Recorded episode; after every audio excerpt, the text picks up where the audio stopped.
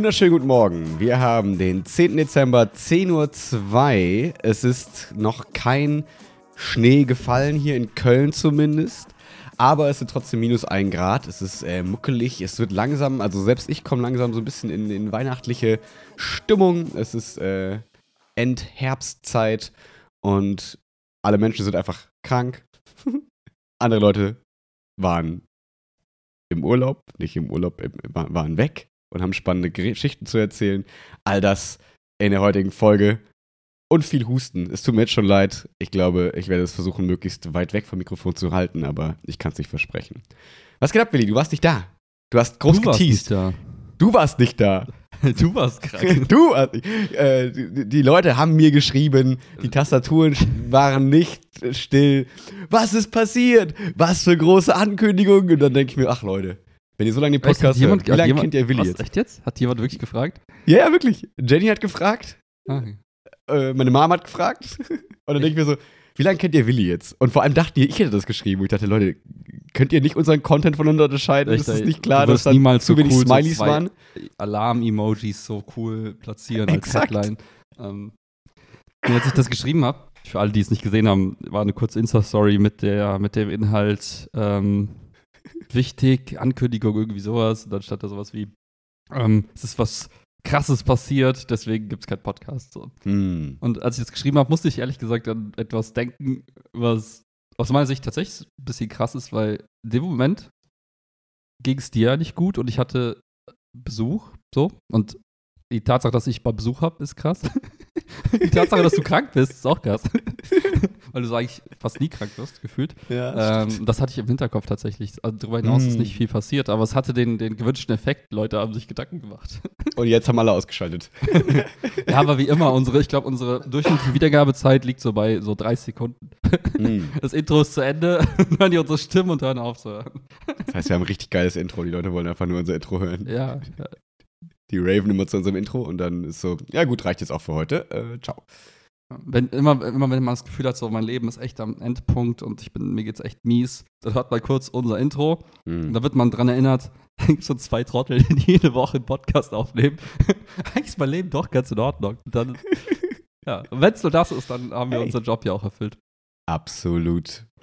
Ja, du hattest Besuch aus, aus fernen Länden, Lä- Län- Ländern. Und äh, du hattest mir schon gesagt, dass du so ein paar nette kleine Themen hast. Ähm, was geht? Wo fange ich an? Nein, Spaß. ähm, das war, war eine super spontane Nummer. Ich war selbst, das haben wir gleich im letzten Podcast kurz besprochen, war ich, war ich ähm, quasi auf Dienstreise in Estland für ein paar Tage.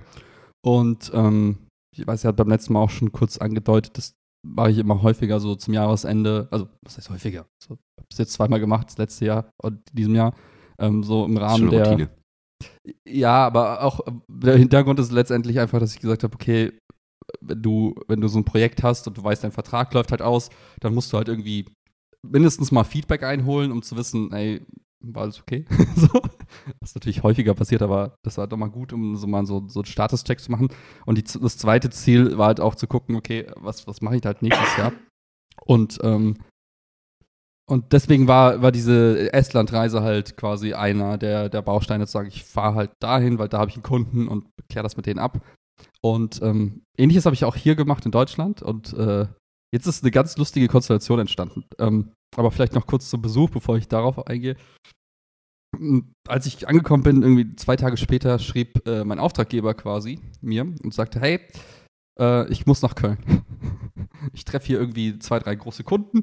Man, das Interessante ist, Köln ist relativ äh, krass in der Influencer-Szene tatsächlich. Also Köln Ja. als Standort, was glaube ich sehr viel auch mit, mit den ganzen Produktionsstudios zu tun hat, mit RTL und so weiter. Mhm. Irgendwie ist diese Influencer-Szene relativ krass und drumherum halt auch gibt es relativ viele Agenturen und andere Unternehmen, die sich halt mit Influencern in irgendeiner Form beschäftigen, die dir bei der Produktion helfen oder die die halt managen und so weiter und so fort. Mhm. Das war der Grund, Ich glaube, so, warum. ja. sorry. Nee, ich glaube, so viele von diesen OG-YouTubern so von früher, keine Ahnung, was war das? Gab's da so White Titty, die Außenseiter und keine Ahnung, was so super alte.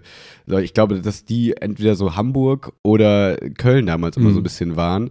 Und ähm, wahrscheinlich ist es dadurch dann so gewachsen, so nach dem Motto, oh, da sind irgendwie die ersten größten YouTuber, da müssten wir irgendwie unsere Standorte aufbauen und dann sind andere wieder hier hingezogen sozusagen, weil hier ist ja Netzwerk Mhm. und da muss man hier sein und der Who's Who und wahrscheinlich hat sich, ist, also können ich mir vorstellen, es ist so organisch gewachsen und äh, wie du sagst, ne, auch so die Medienstandorte, ne, ich glaube, dass viele ja auch ähm, die so ein bisschen größer dann YouTube angefangen haben oder irgendwann auch so dann wahrscheinlich dachten, hey cool, so ein Schritt zum Fernsehen und so. Also man wusste ja am Anfang nicht so genau, kann ich mit YouTube überhaupt Geld verdienen und Mhm, keine mhm. Ahnung was, sondern es war ja vielleicht auch eher so die Bewerbung für eigentlich Fernsehen, Mhm. dass das jetzt so ein bisschen geswitcht ist und die Fernsehsender sich darum bewerben, Influencer sozusagen bei sich zu haben, das konnte ja keiner so richtig absehen. Und deswegen kann ich mir vorstellen, dass deswegen das hier so ein, so ein großer Standort irgendwie ist, ja. Plus, du hast, glaube ich, äh, eine Schauspielschule auch noch da.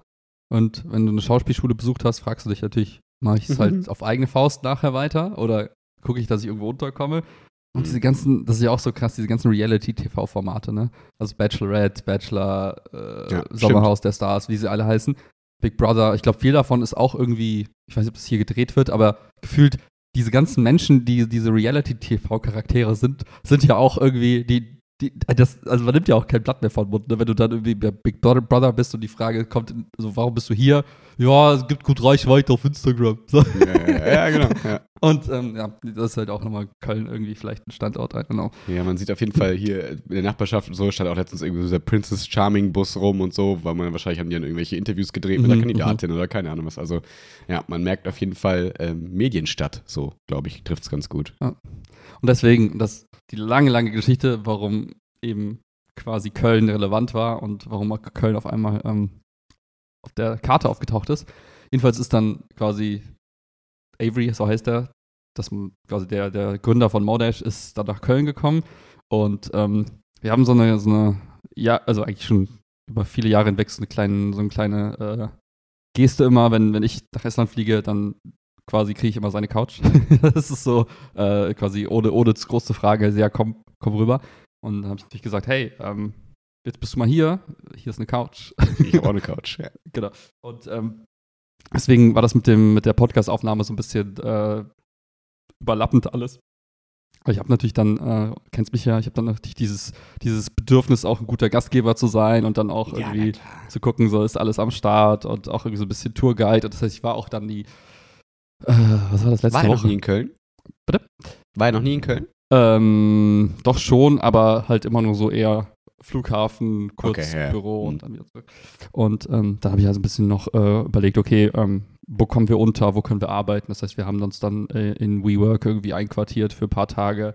Ähm, Erzähl mal geguckt- da kurz, wie, wie, wie läuft, weil äh, ist es falsch in meinem Kopf? Ich dachte vor anderthalb Jahren, zwei Jahren, drei Jahren, vor Corona vielleicht sogar noch, haben wir immer Witze gemacht, als wir da irgendwie am, wie hieß der Platz, wo du mal gewohnt hast? Ja, Friesenplatz vorbeigegangen sind so, haha, guck mal, da steht WeWork Mhm. und werden die nicht, sind die nicht gerade pleite? Mal gucken, was mit diesen ganzen großen Office Spaces passiert und so. Und ich glaube, man muss sagen, so WeWorks ist so Coworking Space Vermieter sozusagen, ne? Die haben Räume, wo man sich einmieten kann und dann da arbeiten kann. Entweder für zwei, drei Tage oder einen Tag, aber auch Langzeitmieten, vermute ich mal, für Ja. so Startups, die dann gesagt haben, so hier, wir brauchen Bürofläche, let's go. Aber haben die sich erholt oder ist es einfach egal? Oder also. Ich, ich glaube halt, die wurden, ähm, ich glaube, was im Hintergrund passiert ist, die haben einmal den, den Geschäftsführer ausgetauscht. Mhm. Der hatte so einen kleinen Gottkomplex, glaube ich. Der hat Mhm. irgendwie Classic.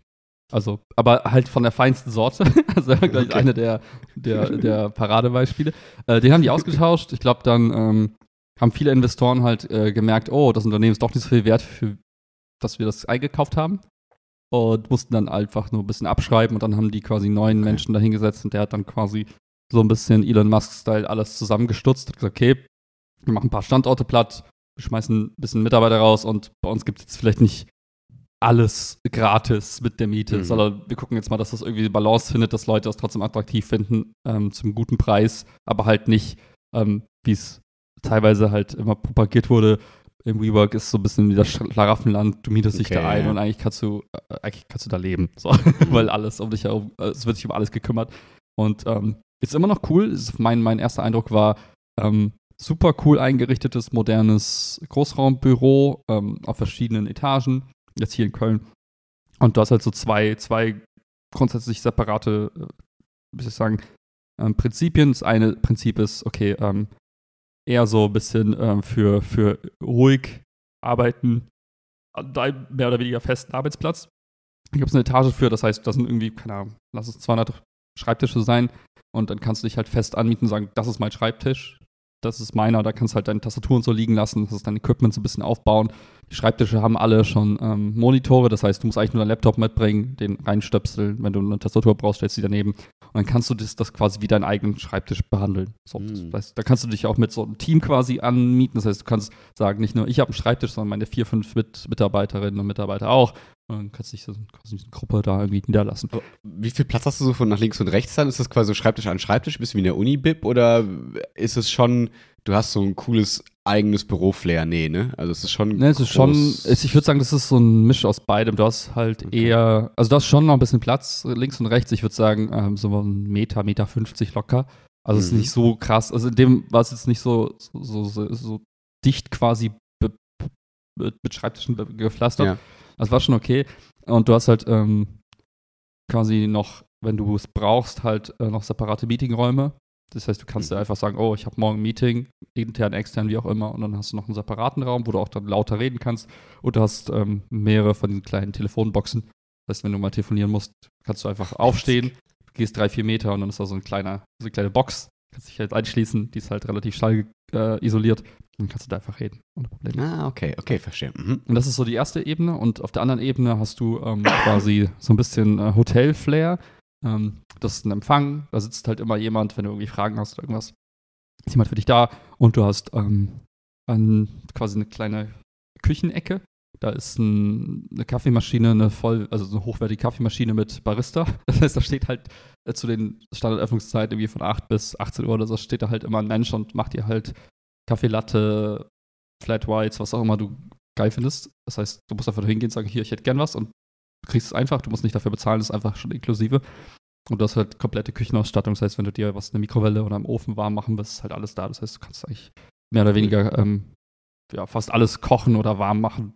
Und ähm, Und reicht auch für diese 200 Leute theoretisch, die dann da sind oder so? Oder ist es schon, weil das klingt jetzt gerade so wie eine Mikrowelle, ein Dings und so? Oder ist es. also ich hatte jetzt nicht den Egal, Eindruck, dass passt. da irgendwie Leute irgendwie anstehen oder Schlange stehen. Okay. Ähm, Ja, cool. Weder bei der Kaffeemaschine noch irgendwie woanders. Du hast halt auch so kleine Mhm. Perks wie, äh, es gibt ein Zapfahren für Bier. das heißt, irgendwie immer jeden Abend ab Witzig. 17, 18 Uhr ist das, Ding halt aufgemacht. Das heißt, du kannst halt hingehen und dir ein Bier zapfen, so ein. Feierabendbier. Ähm, und dann hast du halt auch noch so, in, dieser, in, dieser Küchenbereich, in dem Küchenbereich ist noch so Tische. Das heißt, du kannst auch arbeiten, wenn du willst. Und dann dahinter quasi war nochmal so ein Ruheraum mit Schreibtischen, Mhm. die aber quasi so Floating Desks sind. Das heißt, du hast nicht deinen eigenen festen, sondern du gehst halt Mhm. da dahin und wenn was frei ist, setzt du dich dahin für den Tag. Starbucks-mäßig. Hm. Genau, genau. Ja, das hat echt Mhm. Starbucks-Flair tatsächlich. Hm, Okay. Und das hat so, so Kleinigkeiten wie auf der Toilette gibt es halt Mundwasser und wenn du irgendwie mal eine Zahnbürste brauchst, also dann gehst du halt zur Rezept, gehst du vor zum Empfang und sagst, hey, ich habe gleich ein Meeting und, äh, und das heißt, da, ist halt, da merkst du so, das ist halt so ein bisschen mehr, nicht nur hier ist ein Raum, sondern hier ist ein Raum Mhm. und so ein paar Services drumherum, wie Barista, halt eben diese kleinen Sachen für, für Mhm. Hygiene und so weiter. Ähm, das ist so meine WeWork-Experience gewesen. Und ich muss sagen, ist echt ganz geil, vor allem wenn du dir vorstellst, du hast echt nur so ein kleines Team oder bist alleine, dann Hm. willst du dich halt nicht um eben Reinigung und Verpflegung und sowas kümmern. Wenn du halt einfach nur einen Mhm. Glaube mietest, dann musst du halt dir überlegen, wer macht den sauber. Ne? Mhm. und Ja, das klar. wird dir halt alles abgenommen. Deswegen, das, selbst wenn es ein paar Euro teurer ist, quasi, ich glaube, ich glaub, so Preise geht ab 300 Euro pro Monat los für einen Tisch. Genau, ich wollte gerade fragen, also drei Euro- 300 Euro pro Monat pro Tisch. Ja, okay, aber dafür kriegst du keinen Bürospace. Also du kriegst, also das ist halt, ne, also klar ist das eine Investition, aber ja, okay, verstehe. Hm. Also, wie gesagt, ich glaube, für Menschen, die halt sagen, ey, Homeoffice, Homeoffice und zu Hause arbeiten, ist für Mhm. mich einfach blöd und ich will irgendwie mit meinen zwei, drei Kolleginnen und Kollegen irgendwie zusammensitzen, dann Hm. ist das wahrscheinlich so eine der besseren Alternativen, weil du bist halt zentral, du hast halt, Mhm. und es wird sich um alles gekümmert und ja, du zahlst halt jeden Monat einfach deinen Preis und du kannst jederzeit aber auch sagen, hey, kein Bock mehr und dann kündigst du und dann gehst du und dann holst du dir dein eigenes Büro, wenn es dann soweit ist. Ja, Ja. Genau, kann, kann man sich also vorstellen, theoretisch, dass man sich so eine kleine Einzimmerbude irgendwie holt in Köln und dann dafür eben noch da so eine Schreibtisch mietet, dass du quasi in der Wohnung dir alles sparst an Bürospace sozusagen und dann kommt es wahrscheinlich, also dann kannst du, ist es halt so, als würdest du 300 Euro mehr Miete zahlen und dann einen Schreibtisch zu Hause haben, nur du willst ihn halt außerhalb haben. So. Ja. Ja, und ich habe Okay, auch also- ein paar ja. Leute gesehen, die, ähm, die gar nicht aus dieser Standard, äh, okay, wir sind, wir sind äh, kleines Startup ohne Geld, wir müssen uns quasi auf sowas verlassen, sondern ich hatte oft auch den Eindruck, da waren noch Menschen, die gesagt haben, hey, warte mal kurz, ich, wir haben kein Büro in Köln, aber wir Mhm. haben hier zum Beispiel für eine Woche irgendwie ein Projekt oder irgendwelche Meetings Mhm.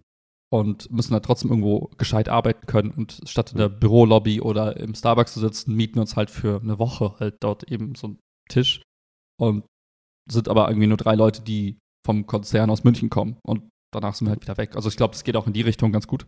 Das wollte ich auch gerade fragen. Also, was hast du jetzt, was habt ihr jetzt für diese zwei Tage sozusagen bezahlt? Also, was ist so eine Tagesmiete?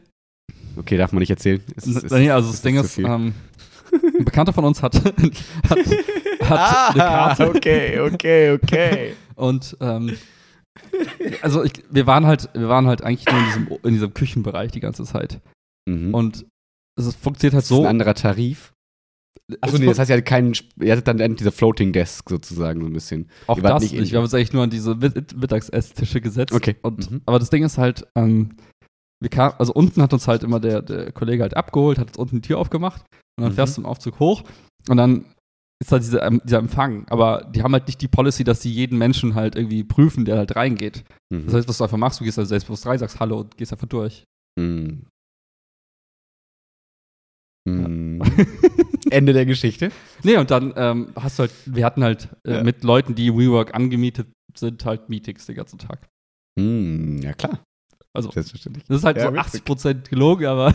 Ja, ja, ja, okay, aber ich verstehe. Okay, ja, so, also ja. ich, ich glaube aber auch, dass ähm, ich glaube, es gibt auch Gründe, warum die da nicht so streng sind, weil ich glaube, das lebt auch so ein bisschen davon, dass es so eine einladende Atmosphäre ist. Du, ne, du kommst da rein, guckst dir das auch mal ein bisschen an und wenn es dir gefällt, bleibst halt da und mietest Hm. dich halt ein und ja. Ja, um es jetzt, also um euch moralisch ein wenig freizusprechen, ist ja so ein bisschen. es ist ja so ein bisschen, als wärt ihr jetzt in einem Fitnessstudio hätten ein Probetraining gemacht oder bei mir im Verein oder so. Ne? Das ist das erste Mal, ist ja auch die ersten zwei, drei Male, die du hingehst, ist ja auch im Prinzip gratis, damit du Ja. dir mal so ein bisschen angucken kannst, okay, wie ist es eigentlich und so. Und jetzt hast du dadurch ja quasi gelernt, hey, das kann sogar vielleicht mal wirklich eine Alternative sein für, äh, ich will irgendwie vielleicht vier Tage Homeoffice machen und einen Tag will ich aber ein bisschen Büro-Feeling Ja, haben. ja. Und dann würdest du vielleicht, könntest du dir das vorstellen, das zu machen. Also ich, man könnte ja auch, also so kann man es ja auch sehen, dass es eure Probe, eure Probetage waren. Genau, genau, ja. ah, witzig, okay, cool. ja. Aber das war, das war kurz so der, der äh, Köln Touri Guide äh, Willi slash WeWork Mhm. Hacker slash äh, Superhost. Betrüger? Was? Betrüger, ja. was? Ja, ja, nein, Quatsch. ähm, ja, und ich glaube, äh, das, das Interessante war halt jetzt auch in den letzten zwei, zweieinhalb Wochen für mich, war, dass ähm, ich quasi so einen kleinen Boost bekommen habe, was so die Auftragslage angeht. Und zwar, äh, ich habe ja für, den, für einen Bekannten habe ich ja äh, so Website und so Kram gemacht. Seit Anfang des Jahres ja eigentlich schon. Äh, Ne? Genau. Und da kam jetzt durch ihn dieses typische, ey, wer hat dir deine Website gemacht? Ah, der, oh, kannst du mir die Nummer geben. So. Und, Und dann äh, hast du ihm meine Nummer weitergeleitet. Als besten. so, ich kenne einen, der kann HTML. genau. Ja, da kam halt jetzt relativ viel noch quasi an Anfragen. Und dann habe ich ähm, so ein bisschen auch den Dezember und Januar so durchgeplant. Okay, knallhart, das kann ich euch anbieten. Nicht mehr, nicht weniger. Das ist der Preis, eure Entscheidung. So. Und da überrasch- eure? Also waren es wirklich, also war es nicht nur der eine, der, also weil ich Also war es- nur zwischendurch halt- mal so ein bisschen mitbekommen. es war halt bei dem einen Unternehmen sind es halt zwei Leute, die das zusammen machen. Deswegen waren es halt zwei. Mit dem einen Unternehmen ist es einer. Ähm, Mhm. Das heißt, in Summe sind es drei Menschen, mit denen ich Kontakt habe und zwei Projekte. Ah, okay, das Ähm, ist, äh, ist mir auch neu. Mhm. Ja, und das kam halt jetzt irgendwie aus dem Nichts und da habe ich auch lange überlegt, so, okay, sagst du halt kategorisch nein oder machst du das noch mit? Mhm. Und dann habe ich jetzt so geguckt, überlegt und ich gesagt, okay, wenn ich das jetzt cool verteile über den Dezember und Januar, dann geht das auf jeden Fall klar und ähm, tut auch nicht weh. Das heißt, das heißt da habe ich Und die nochmal. Steuer fragt nicht nach. Bitte? Und die Steuer fragt nicht. genau, weil ich, ich habe ja so viel verdient, dann ähm, teile ich das mit allen. nee, nur damit keiner denkt, das ist komisch. Also, das ist ja, äh, ich hab, muss das letztens lernen, dass wenn man selbstständig ist, dass man Schwierigkeiten kriegt, wenn man die ganze Zeit nur für einen Arbeitgeber sozusagen arbeitet, weil dann könnte man ja auch fest angestellt sein. Und dann fragt die Steuer mal nach, du bist den Leuten zu erklären, dass sie nicht denken, du bist Ja. der Steuerbetrüger. Ähm, und deswegen nur- macht es Nur Sinn. ein WeWork-Betrüger. ja, nur, nur, nur Betrüger. Äh, und deswegen ist es halt dann irgendwie wichtig vielleicht, dass man sagt, okay, ich habe hier auch noch für vier oder für zwei, drei andere Leute gearbeitet, damit diese Selbstständigkeit sozusagen gerechtfertigt ist. Und das äh, ist ja dann cool, dass das dadurch äh, so ein bisschen entspannter zumindest Ja. also ist.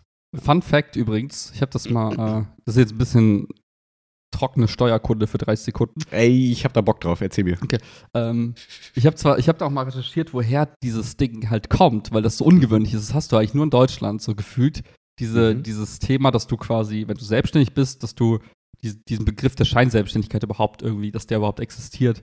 Und Mhm. ähm, Weil eigentlich macht es ja keinen Sinn, weil eigentlich könnte man ja auch wirklich, also man ist ja selbstständig. Das heißt, wenn ich jetzt zehn Jahre lang für einen Arbeitgeber arbeite, bin ich ja trotzdem selbstständig von meinem Gefühl her und kann jederzeit sagen, ich möchte gehen und so. Du hast ja, es ist ja trotzdem keine. Anstellung eigentlich. Deswegen ist es ja eigentlich komisch, diese Scheinselbstständigkeit da so reinzubauen, ne? Ja, man muss, man muss es, äh, es gibt zwei besondere Situationen äh, aus der Geschichte, die quasi für Deutschland einzigartig wahrscheinlich sind oder mit einzigartig, die dieses Thema Hitler. irgendwie prägen. ich bin nicht Kanye West, wir reden heute nicht über.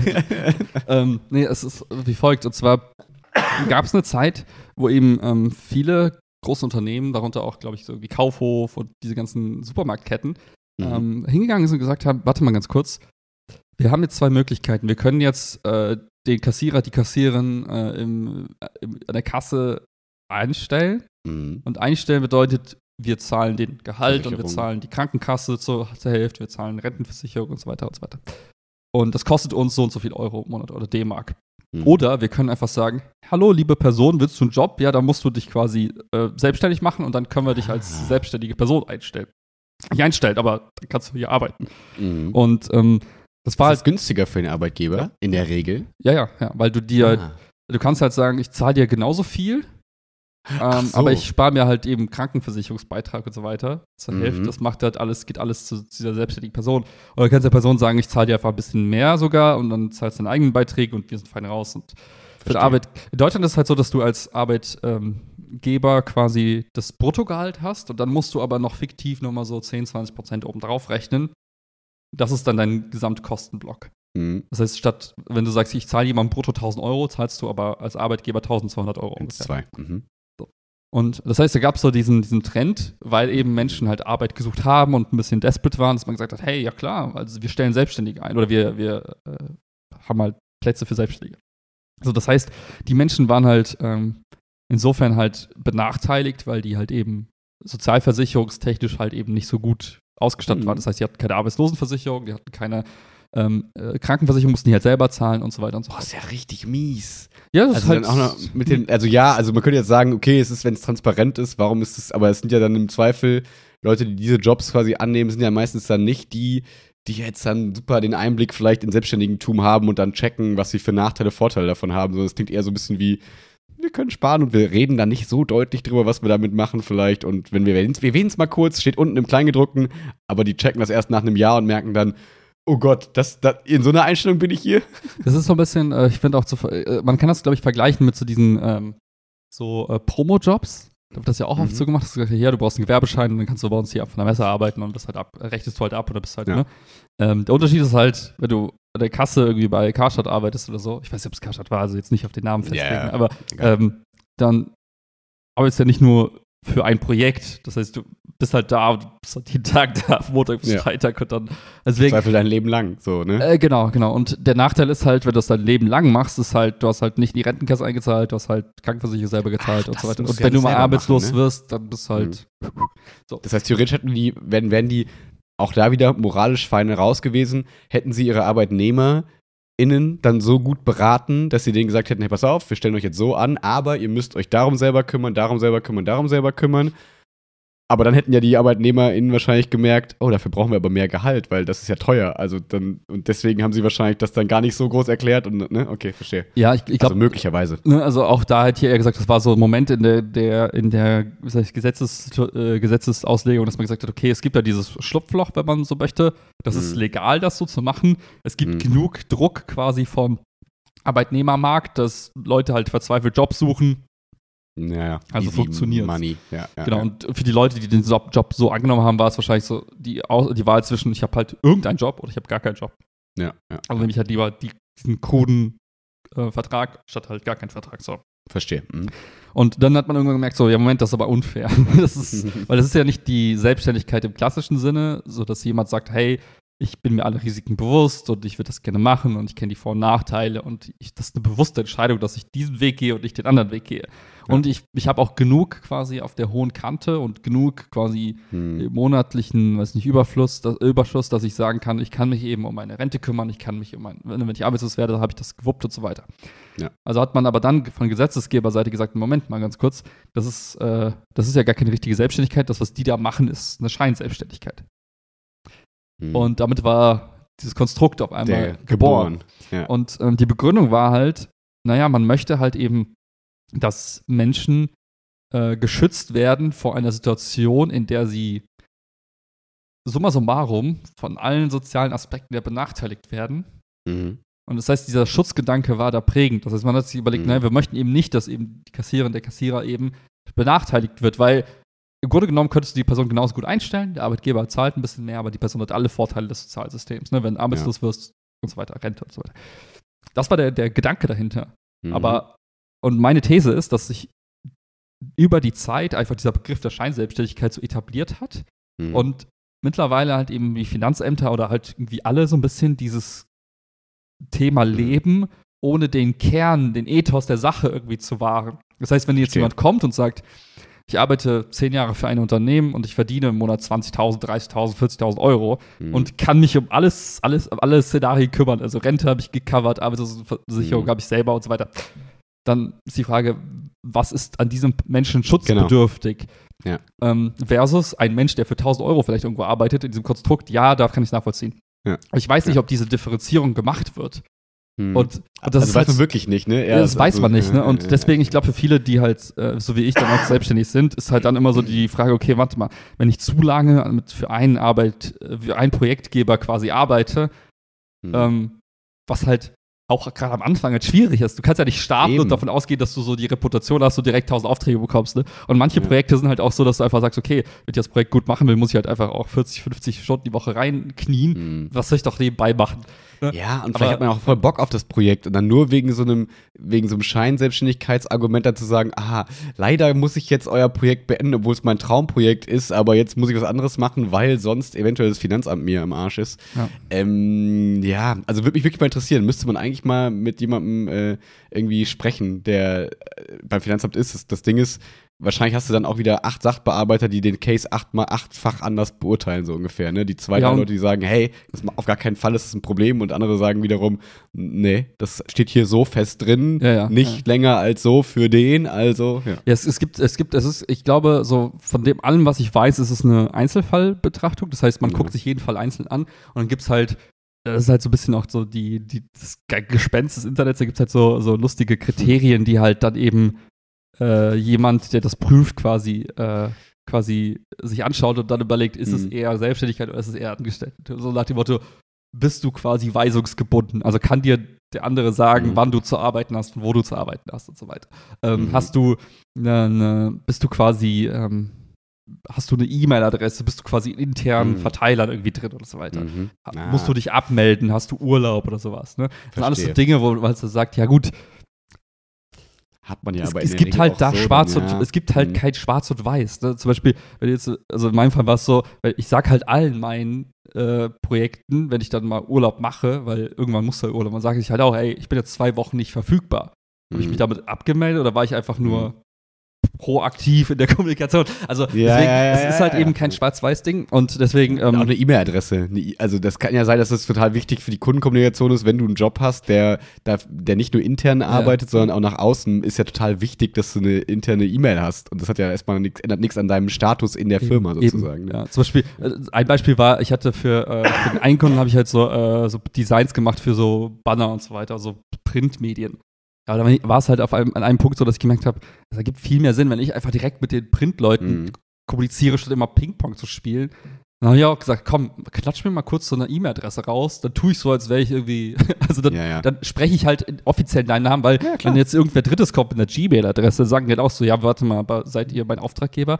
Und das sind so diese praktischen Dinge mit im Alltag und ähm, deswegen, ich bin total tiefenentspannt, was meine Situation angeht, weil ich habe halt es irgendwie halt hingekriegt, halt mehrere Auftraggeber zu haben, so dass, Ja. dass jetzt gerade jetzt zum Jahresende noch mal mehr wurden, das ist halt auch so das Signal, wo ich immer sagen kann, hey Leute, Mhm. Dauert am Anfang ein bisschen, aber jetzt bin ich an einem Punkt, wo ich Ja. jetzt so drei, vier Hochzeiten bespielen kann. Äh, und zudem halt, wenn, wie gesagt, wenn jemand halt ihm sagen würde, hey, guck mal, du bist scheinselbstständig, dann würde ich halt sagen, ey, komm mal her, komm mal her. Also lass uns mal Ja, kurz komm- quatschen. komm- komm mal komm mal her. her, wir setzen uns das hin und quatschen das mal durch. Und dann würde ich halt genauso argumentieren ja. und sagen, erstmal guck mal, wo ist hier der ist erstes Schutz, wo ist der Schutzbedarf? Ne? Mhm. Es ist Kontext, also ne, erstes Jahr und so weiter, Startschwierigkeiten.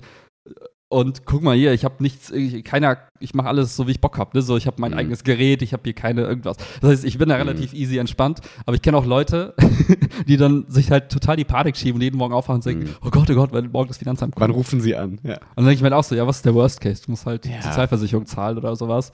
Mhm. Ähm, aber auch da, ne? Also ich glaube, wenn man, wenn man da halt irgendwie, ich finde immer wichtig, wenn man, wenn man den historischen Kontext für sich einordnen kann, dann seine eigene Situation reflektieren kann und sagen kann, Ja. hey, ich habe gute Argumente, warum das für mich nicht gilt, ähm, dann, dann bin ich da irgendwie guter Hoffnung, dass du auf, auf eine Gegenseite stößt, wenn es überhaupt so weit kommt, dass wenn überhaupt jemand fragt, dass du sagen kannst, ey Leute, ich, hab- ne, alles gut, ich habe mich um alles gekümmert, ihr müsst, ich Mhm. bin nicht schutzbedürftig.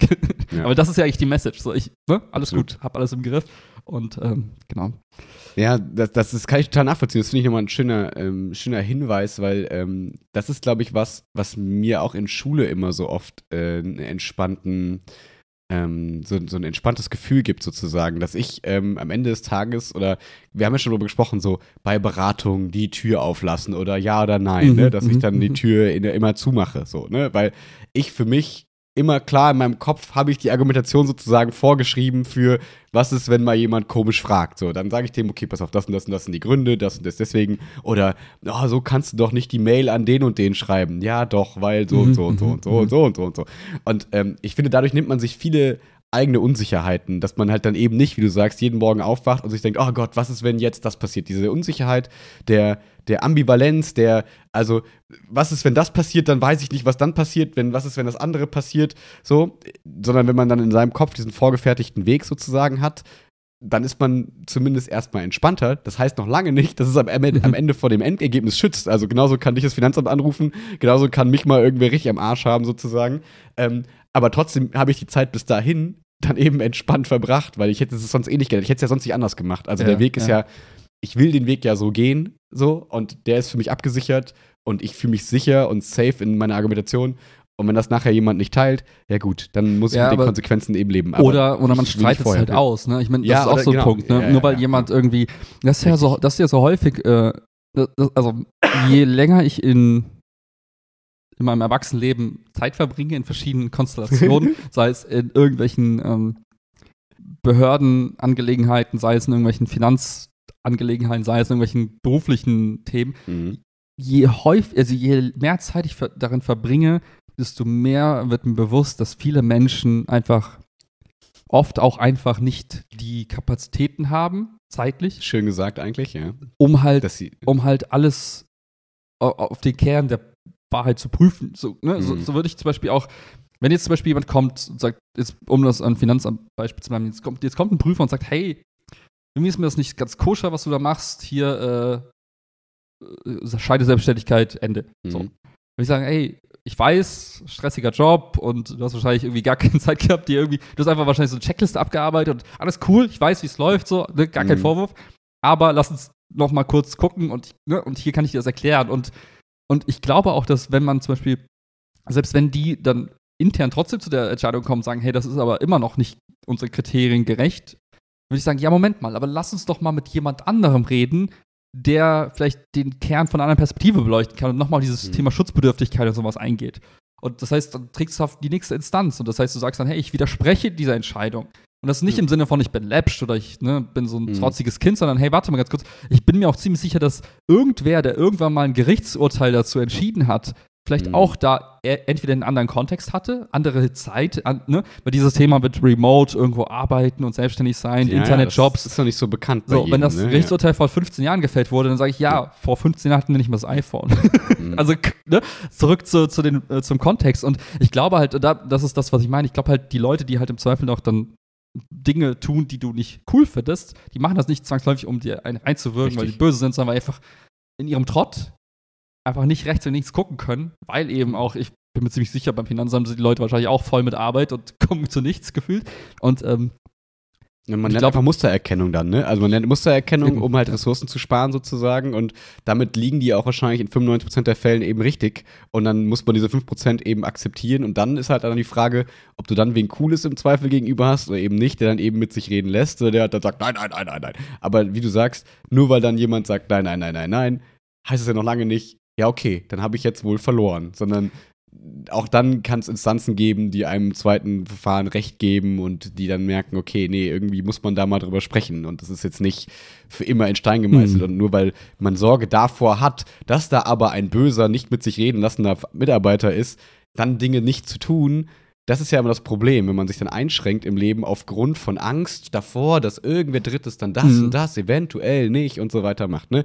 Immer das Beispiel dieser Sportlehrer, der der nicht Sportlehrer wird vielleicht, weil er Angst hat, dass irgendwann jemand mal behaupten könnte, äh, dass er irgendwie durch die falsche Umkleide gegangen ist und dadurch irgendwie sein Leben zerstört wird, so ungefähr. Ne? Mhm. Wenn man mit dieser Angst aufwacht und jeden Tag die Angst in der Schule verbringt, das ist ja scheiße so. Und davor muss man sich eben schützen und dann eben gar nicht dieses Horrorszenario, finde ich, immer so ganz folgen, sondern sagen, ja, und am Ende kann ich aber ja auch Recht bekommen. Also am Ende kann Mhm. ja auch da jemand sein, der sagt, nee, nee, Moment, lieber Finanzamtmitarbeiter, das ist eine gute Sichtweise von vor zehn Jahren gewesen. Jetzt müssen wir mal anders denken und hier, Herr Wiedergold, Sie haben recht, danke, ciao. Ja, und Kann ja cool wäre das, wenn das tatsächlich sogar, äh, ich meine, das Coolste wäre, wenn, wenn das auf einer höheren Instanz passiert, Ja. dass man sagt, hey, warte mal ganz kurz, dieses, diese Rechtsprechung vor wann auch immer wird jetzt überarbeitet und wie vielen Menschen das auf einmal die Möglichkeit vielleicht geben würde, halt eben entspannter, quasi auch Mhm. länger mal in einem Auftrag zu arbeiten. Stell du bist Designer und du, du, designst halt immer nur so eine, so eine Produktphase und danach musst du halt raus, weil du denkst, ah, scheiße, ich kann Mhm. nicht bleiben. Und du äh, erlebst nie die zweite Iteration deines Produkts. Du bleibst halt auch von deinen Skills her irgendwie kleben, weil du immer nur ein Teil Ja. siehst, nie die zweite Version von etwas. Ähm, ja, und nur weil es halt eben diese, diese Regelkonstellation von vor wann auch immer gab, wo jemand mal irgendwie betrogen wurde. So. äh, Mhm. Aber ja. Also ich, ich fühle mich total safe. Wie gesagt, ich habe da jetzt mehrere, mehrere Jobs Stich. am Start und daher wüsste ich nicht, was man mir ankreiden sollte, selbst wenn es dazu kommt. Und wie gesagt, so. Aber sind Homepage-Jobs auch? nochmal? Homepage-Jobs? Beide? Achso, ja, ja, genau, genau. Ja, Mhm. ziemlich Okay. ähnlich wie. Also relativ ähm, easy, gut neben dem Projekt machbare Jobs sozusagen irgendwie, weil du, weil du mittlerweile erfahren darin bist, gut drin bist und eigentlich so das so routinemäßig runterarbeiten kannst. Natürlich mit gewohnter hoher Qualität, aber ist jetzt nichts, wo du dich neu reinarbeiten musst die ganze Zeit und überlegen musst, oh Gott, wie macht man das eigentlich, oder? Ja, genau, das ist halt das Coole, wenn ich einmal jetzt das, das von, von, von A bis Z gemacht. Und jetzt konnte ich auch beim diesem Mal einfach sagen, warte mal ganz kurz, wir, wir stecken genau den Rahmen ab und sagen, das ist das, was ich liefern kann für das Ja. Geld in der Zeit. Alles andere kostet halt extra. Das heißt, ich weiß halt ganz genau, ich kann halt ganz genau kalkulieren, okay, ich sitze da so so viele Stunden ungefähr dran. Und nicht mehr. Das heißt, da kann ich auch so Sachen halt Sachen machen, wie sagen, ey, ich krieg's im Dezember noch fertig Hm. weil ich halt weiß, okay, ich gucke so in den Kalender und sag mir, okay, dann und dann ist halt noch Luft. Müsste passen. Ähm, Ja. Und dem anderen habe ich kann halt der gesagt, Kunde entscheiden, ob er es haben will oder nicht. Also, exakt, aber genau so habe ich es gespielt. Und ich habe gesagt, Ja. okay, cool, danke für, dass ihr fragt. Das und das kann ich anbieten in dem und dem Zeitraum. Wenn es für euch passt, cool. Wenn nicht, dann ist Mhm. auch cool. Und ähm, habe das bei beiden so gespielt und beide haben gesagt, passt. Und jetzt mache ich halt eins im Dezember, eins im Januar. Ähm, ja. Cool. Ja. Und was jetzt aber neu ist ab Januar, Mhm. ist, dass ähm, ich mich habe äh, ich, äh, in, einen, in einen neuen Modus wechsle, der vielleicht auch nicht so üblich ist. Ähm, und zwar Oh. den, den Hybrid-Modus tatsächlich. Und unter Hybrid-Modus versteht man einen, also verstehe ich, einen Menschen, der sowohl an einem Job Cyborg ist und was? Cyborg und Adler oder Cyborg und Bär. Kennst du auch dieses Spiel? Äh, das gab es früher für den PC, da konnte man so, so ähm, Tiere miteinander, so, Äh, Spore? Kann sein. ich weiß nicht mehr. Vielleicht. Ah, nee, es gab noch ein zweites. Ja, so, so ein Strategiespiel. Ja, ja, ich weiß, so ein bisschen wie. Warcraft, da konntest du immer sagen, oh, ich nehme den Ja. Bären und den Adler und dann habe ich den Adlerbär. Yo, oh, ich hab den Namen vergessen. Das waren Oh. doch coole Spiele, weißt du? Das suche ich dir Ja. nachher raus, ja. Geil. Ja, ja, jedenfalls, äh, mein Hybrid ist nicht in Bezug auf meinen Körper, sondern in Bezug auf meinen, meinen, meinen Job. Und zwar werde ich jetzt ab nächstem Jahr quasi eine zweigleisige Nummer fahren.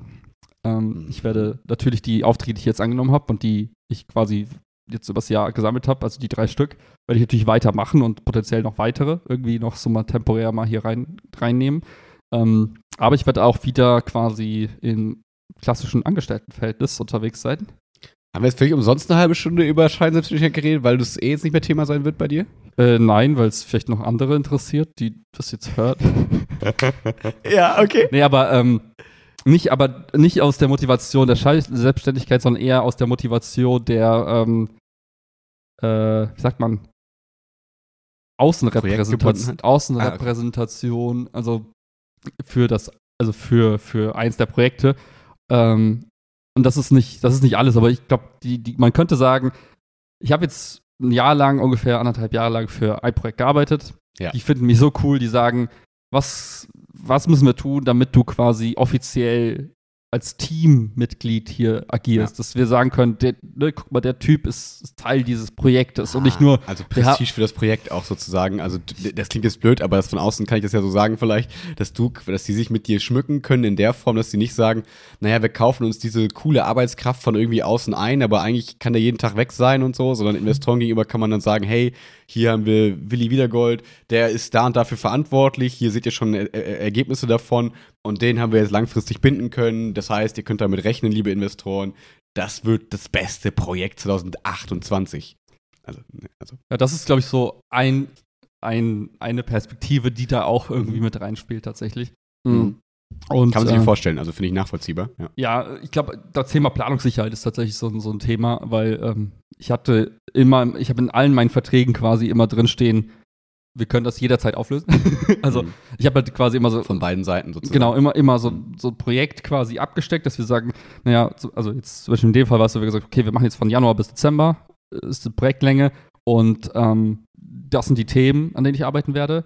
Ähm, das sind die Sachen, die ich abliefern werde aber man kann jederzeit quasi den Stecker ziehen. Und es gibt keine ja. Mindestabnahmemenge im Sinne von, du kannst jetzt, also wenn, wenn zum Beispiel, wenn ich jetzt was sage, boah, ich fahre jetzt irgendwie vor ein paar Wochen weg oder die sagen, hey, das eine Projekt ist gestorben, das eine Teilprojekt, das war's, Ciao. dann ist halt von heute auf morgen halt mhm. Schluss.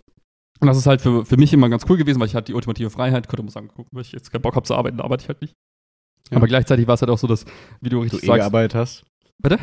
Du eh gearbeitet hast und diese Freiheit, die ja quasi nicht Ach genommen so. hast, die war ja, ja den Kopf schön, aber du brauchst, du hast sie dir eh nicht genommen sozusagen. Weil ja, außer halt beim Sommer mal so ein bisschen, ne? Ja. Aber, ähm, aber das war jetzt, äh, aber dann ist halt auch so, genau wie du so richtig sagst, du, wenn du jetzt sagst, du willst jemanden aber für, für ich sag, wichtigere Projekte dann auch mal äh, äh, einstellen, wo es auch darum geht, vielleicht auch mal äh, Mitarbeiter zu suchen und sowas und die einzustellen, das ist halt einfacher, wenn du sagen kannst, hey, guck mal, das ist unser Abteilungsleiter XY oder wie auch immer, ne, das ist dein Vorgesetzter und der kümmert sich um dich.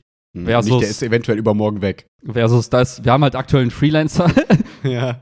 So, die, das ja, macht halt ja, einen Unterschied, ne, wenn du halt jetzt so Organisationsstrukturen aufbauen willst und so weiter und so fort. Und ich glaube, das, das hat mehr Effekt als die Prestige-Geschichte. Aber natürlich bin ich ein mhm. ultra geiler Typ und jeder will mit mir Werbung machen.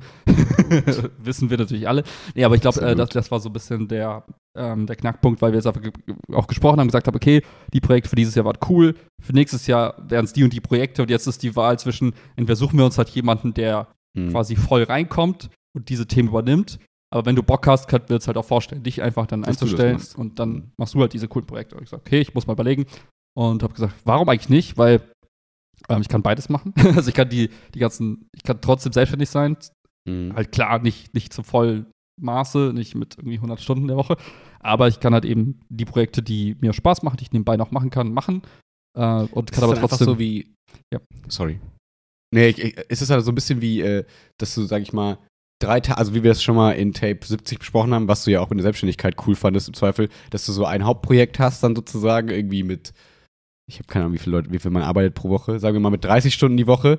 Ähm, und dann hast du aber trotzdem noch weiterhin 10 Stunden die Woche, ähm, die du eben, wenn du möchtest, entweder frei hast, hast mhm. oder mhm. halt in andere Projekte steckst, so ungefähr, wenn du Bock hast. Das heißt, du machst so eine Art, nicht, äh, also nicht halbe Stelle, aber du machst nicht 100% sozusagen mhm. den Job, sondern verkürzt von Anfang an auf 80% oder so sozusagen, so ein bisschen. Ja, genau. Ich habe halt für mich geguckt, wie viele Stunden die Woche kann ich halt arbeiten und dann habe ich mhm. so eine quasi eine, so eine Linie gezogen, wo ich sage, das, das muss ich arbeiten, quasi als Festangestellter, mhm. damit ich so über die Runden komme und damit alles cool ist.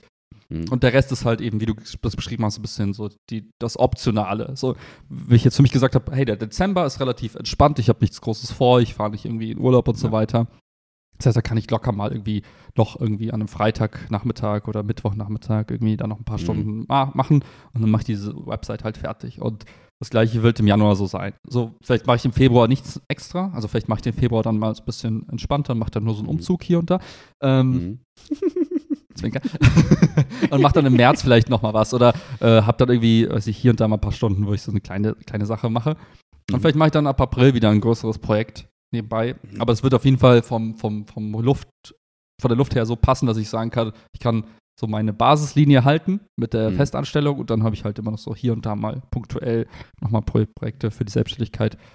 Und mein großer Traum, das ist halt auch äh, etwas, warum ich die, die Selbstständigkeit auf gar keinen Fall aufgeben werde, ist, äh, wenn ich irgendwann mal halt äh, wieder dazu komme, Artikel zu schreiben, will ich ja Mhm. damit ungefähr, ungefähr mal auch groß rauskommen und viel Geld verdienen. Mhm. Ja, klar, selbstverständlich. Es wäre doof, wenn du dann das nicht mehr kannst, weil du dann gebunden bist, sozusagen. Klar. Nee, also das heißt, äh, das, das ist so ein Ja, cooler ja. Hybridstart, das heißt, ich kann die Themen weitermachen. Ich habe ja auch eine relativ, wie soll ich sagen, relativ überschaubare, aber trotzdem irgendwie ähm, aufwendige Infrastruktur. Das heißt, wenn du Mhm. selbstständig bist, musst du halt so ein paar Sachen klären, dass du Rechnung schreiben kannst und Mhm. so weiter, dass du halt die Steuer irgendwie ordentlich machst mit der Anmeldung und so weiter. Hast halt so regelmäßige so Steuerevents ähm, für die Umsatzsteuer und so weiter. Das ist halt jetzt da und das will ich halt nicht irgendwie, wie soll ich sagen, ich will jetzt Mhm. nicht sagen, oh, war cool, jetzt Mhm. fahre ich das wieder zurück, zurück sondern es bleibt halt da. Ich mache halt da immer noch Sachen, aber ich habe halt auch mein, mein Einkommen, wo ich einfach ohne Okay. Rechnung einfach Geld bekomme. So. Ich habe so, so ein paar Fragen, äh, musst du sagen, ob das alles podcastmäßig ist oder Ja, eben nicht. easy. Aber äh, so eine Frage wäre zum Beispiel, ähm, aber äh, musst du dann beim Finanzamt offiziell auch dein, also gibt es diesen Hybridstatus oder ist Ja. es jetzt eigentlich was? Ach so, das gibt es offiziell. Okay, Ja. gut. Aber das Also- heißt ja, um dann, letzter Punkt, um dann ähm, das, was wir gerade über Scheinselbstständigkeit gesprochen haben, könnte ja jeder, der diese Ängste hat und damit aufwacht, könnte doch eigentlich in diesen Modus einfach wechseln und könnte sagen, hey, pass auf, ich bin in so einem Hybrid. Ach, obwohl, nee, dafür müsst du ja fest angestellt sein. Ja, die Frage heißt- ist halt, ob die Gegenpartei ähm, quasi Ja. so eine Stelle hat. Verstehe, Das ist verstehe. manchmal das so, muss ja auch nicht angeboten werden, sozusagen. Ah, okay. Ähm, und die Frage wäre jetzt ja so, mh, also um es positiv zu sagen, das, müsst, das müsste ja sein, sein Arbeitgeber sich eigentlich di- dich kosten, also das, da muss er sich was kosten lassen, sozusagen, oder? Weil, also Ja. im Prinzip kauft er dich ja fest ein. Das heißt, du gehst da im Prinzip mit, ähm, also mit mehr Vorteil, also es ist jetzt nicht ein Nachteil für dich, sondern eigentlich die, wollen die dich gerne haben und müssen dich ja irgendwie davon überzeugen, dass du in diesen Hybrid-Status gehst, weil du Ja. könntest ja auch sagen, ey Leute, nee, wenn ihr mich so haben wollt, ich mache trotzdem weiter mein Ding, wenn ihr mich haben wollt, gerne, aber nö. Oder, Das ist halt dann individuelle Verhandlungssache. Also ja. in meinem Fall war es halt so, dass ich gesagt habe, hey, ich will auf keinen Fall weniger irgendwie. Ähm, ich brauche auf jeden Fall bestimmtes, bestimmtes Budget quasi im Monat, damit Ja. ich irgendwie ein schönes Leben habe. Und ähm, Ja. äh, klar, wie ich vorhin erklärt, wenn du halt aus der Selbstständigkeit in Angestelltenverhältnis wechselst, ähm, ist es jetzt quasi für das eine, für den einen Auftraggeber slash Mhm. demnächst äh, Arbeitgeber so, dass ähm, das ist halt dann quasi, wenn wir, wenn wir gleiches Nettogehalt für Willi haben wollen, muss eben jetzt quasi noch mehr gezahlt werden, eben für äh, Sozialversicherung. So, Das Mhm. kommt jetzt on top obendrauf. Ähm, für mich halt dann zum Vorteil demnächst, für den Arbeitgeber zum Nachteil. Aber kann auch so sein, dass man sagt, hey, ähm, ich hätte gerne eine Festanstellung, können wir das irgendwie machen? Und dann sagt der Mhm. Arbeitgeber, hey, ja, okay, aber für uns kostet das ja, mehr. klar. also wenn du mit weniger netto cool bist, können wir das machen. Das heißt, Okay. das ist, da gibt es kein Gesetz, das heißt eine persönliche Mhm. Verhandlungssituation. Das heißt, genau, ja, ich meine jetzt aber in deiner Situation gerade ganz konkret, dass Mhm. so nach dem Motto, wenn man da jetzt lange bearbeitet oder wenn die einen haben wollen, sozusagen. Ähm, das heißt, im Prinzip könnte man jetzt sagen, du bleibst bei deinem gleichen Netto, sozusagen. Ähm, und musst jetzt, sparst dir aber dann selber die Abfuhr für deine eigene Vorsorge sozusagen, also für Krankenversicherung und so weiter und so fort so ein bisschen, bleibst beim gleichen, äh, das brauchst du nicht mehr abführen, weil das jetzt der Arbeitgeber sozusagen macht. Das ist so dein Vorteil sozusagen, dass du die, die dieses Geld sozusagen sparst, weil es jetzt der bezahlt sozusagen. Ja, äh, für So mich grob. ganz, ganz konkret, ich werde ab nächstem Jahr dann ähm, eine Arbeitslosenversicherung haben. Mhm. Das heißt, wenn ich dann nach, weiß nicht, vielen, vielen Monaten irgendwann arbeitslos bin, hätte ich halt äh, Anspruch auf Arbeitslosengeld. Ähm, Okay. Ich werde eine Rentenversicherung haben über, also die, in die gesetzliche Rente wieder einzahlen. Mhm. Ähm, und das war's eigentlich. Die Krankenversicherung war jetzt äh, durch die Selbstständigkeit eh privat, das bleibt Ah, privat. Das heißt, da Mhm. ändert sich gar nichts. Mhm. Und äh, die Unfallversicherung ist auch sowieso in der Krankenversicherung mit drin, das heißt, da ändert sich auch nichts. okay.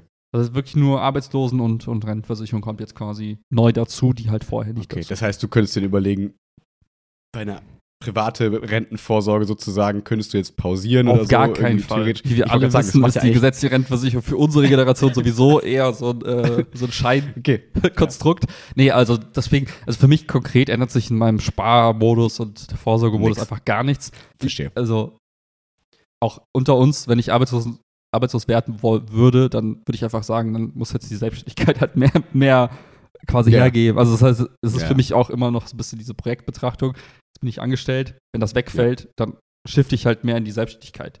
Dann brauchst du halt zwei Homepages mehr, ja klar. Und, da, und damit, also unterm Strich, für die Gesamtgesellschaft würde ich dann sagen, hey, cool, ich zahle jetzt mit in diesen Topf ein, so, Hm. aber ich brauche im besten Fall nicht.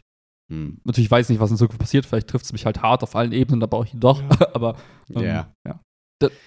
Verstehe. Und vielleicht ganz kurz, das ist, glaube ich, äh, ganz nice to know, ähm, wenn man, wenn man quasi ähm, immer diesem Schwarz-Weiß-Denken war, entweder bin ich irgendwo angestellt oder Mhm. eben nicht. Ähm, wenn man die Steuererklärung macht, dann gibt es äh, verschiedene Einkunftsarten. Dann Mhm. gibt es so dieses Thema Einkünfte aus nicht selbstständiger Arbeit. Das Mhm. ist für fast alle, die halt eben angestellt sind, halt äh, relevant. Da gibt es Einkünfte aus selbstständiger Arbeit, da gibt es Einkünfte aus Landwirtschaft, Ankü- Einkünfte aus Immobilienvermögen, Einkünfte aus Kapitalerträgen. Das heißt, Mhm. da gibt es halt von vornherein diesen Modus, dass man sagt, naja, jeder Mensch kann theoretisch aus allen Einkunftsarten jedes Jahr irgendwie Einkünfte beziehen. Mhm. Wenn ich jetzt, wenn ich jetzt, wenn ich jetzt Landwirt bin, so nebenbei, und habe noch da so ein, irgendwo einen Job, wo ich angestellt bin, Webseiten baue, äh, fünf Immobilien ver vermiete und irgendwie ein Aktienportfolio habe, was Dividenden abwirft, dann hätte ich Mhm. quasi in allen Einkunftsarten an der Jahresabrechnung quasi ähm, Einkünfte. So. Das heißt, diesen Modus gibt es sogar nicht nur hybrid, sondern in, in, in, in mehrfacher Verstehe. Verzweigung, wenn man so möchte. Ja. Das heißt, man würde, genau, okay, es gibt dann quasi nicht diesen klassischen Hybrid-Modus, sondern es ist einfach nur, also ja, also es gibt nicht den als Bezeichnung, sondern es gibt einfach nur, naja, Willi, der halt in drei verschiedenen Kategorien sozusagen wirtschaftet, sozusagen, Ja, könnte ja. man sagen. Ah, okay. Das ist wie, wenn, wenn, wenn ich jetzt sagen würde, hey, ich habe jetzt Bock, äh, Immobilienunternehmer nebenbei zu werden Ja. und ich kaufe jetzt fünf Häuser und vermiete die, Ja. dann wäre ich Angestellter, Selbstständiger und Immobilienunternehmer, so wenn man so möchte. Ja. So, das geht halt auch. Ähm, Ja, verstehe. Ja, das heißt, aber- eigentlich sind wahrscheinlich, also, was heißt viele vielleicht, aber wenn ich jetzt so viele von meinen Lehrerkollegen hier, so Peter und so angucke, ähm, das sind ja voll viele von denen sind Vermieter, weil die Ja. eben eine Wohnung vermieten sozusagen. Das heißt, die sind eigentlich im Prinzip auch hybride Hybrid. Arbeiter sozusagen, wenn du so willst. Ne? Die sind auf der einen Seite Ja. Beamter und auf der anderen Seite sind die halt irgendwie Vermieter und generieren daraus quasi Einkünfte. ja, ich habe jetzt auch zum Beispiel, wenn ich jetzt irgendwie, ich habe da eine Aktie, die wirft Div- Dividenden äh, raus. Oder ich verkaufe welche, dann habe ich das auch. Wenn ich Steuererklärung mache, sage ich, oh, Formular irgendwas für Kapitalerträge und dann knallst du da deine, deine Jahressteuerabrechnung für deinen Broker irgendwie rein. Hm. Damit hast du auch quasi dort Einkünfte. Ähm, und ich meine, wenn man aus Finanz, äh, Finanzperspektive draufschaut, will man, wie gesagt, vermeiden, dass in irgendwelchen der Kategorien halt irgendwie Schindluder betrieben wird. Ne? Deswegen gibt es halt Mhm. diese Scheinselbstständigkeit, Schutzthematik. Genauso gibt es halt eben Schutzmechanismen äh, für, für Angestellte, dass man sagt, du darfst nicht mehr als 40 Stunden arbeiten die Woche und so weiter. Gibt's ja auch. Ähm, Ja. Und so gibt es für jede Kategorie quasi Regeln. Aber es gibt keine Regel, die sagt, du darfst dir nur eine Kategorie aussuchen, sondern du kannst halt so viele machen, wie du willst, solange du halt pro Kategorie halt in deinem, in deinem Rahmen dich bewegst. So. Ja. Das Witzige, es klingt ein bisschen wie bei so, also es kam jetzt das World of Warcraft Add-on raus. Ich konnte es mir noch nicht Geil. angucken, weil ich super viel zu tun habe leider und krank war. Aber ich war eigentlich krank und dachte, ey geil, jetzt geht's los, aber ich lag so flach, dass ich leider krank, nicht reingucken konnte. Das war super scheiße. Aber klingt ein bisschen wie so, wie so ein Skilltree, so, ne? Du Mhm, kannst mhm. irgendwie da dir was äh, unlocken, so, dann kannst du ein bisschen, ja, jetzt ist ja irgendwie Immobilien, gewinnt da jetzt ein bisschen was raus, ah, Aktienportfolio, ah, ein bisschen arbeitet er eben auch und keine Ahnung was. Ja, ähm, klingt irgendwie so, als wäre das eher eine modernere Betrachtungsweise. Also klar, außer dieses klassische Bild mit ich arbeite und bin Vermieter. Mhm. Ähm, aber wahrscheinlich gibt es nicht so viele Menschen, die, also noch nicht, aber ich vermute, da kommen vielleicht mehr, die eben die verschiedenen Töpfe sozusagen ein bisschen bedienen. Ähm, ich meine, ähm, ne? das ist äh, gerade jetzt, wenn man das auf, auf, auf Social Media zurückbezieht, was wir vorhin am Anfang hatten, Ja, absolut, ja. das ist der Standard-Case für Leute, die sagen, ich bin fest angestellt, aber mach auch Werbedeals auf Instagram. Genau. Weil, wenn du, sobald du einen Werbedeal machen, das ist halt eins der größten Probleme, was du gerade, was wir gerade, also was man spürt quasi diesem Influencer-Game ist, viele der Leute, die Influencer werden wollen, gerade am Anfang, verstehen nicht, was es im Hintergrund bedarf, um Geld Mhm. abzurechnen mit einem Brand.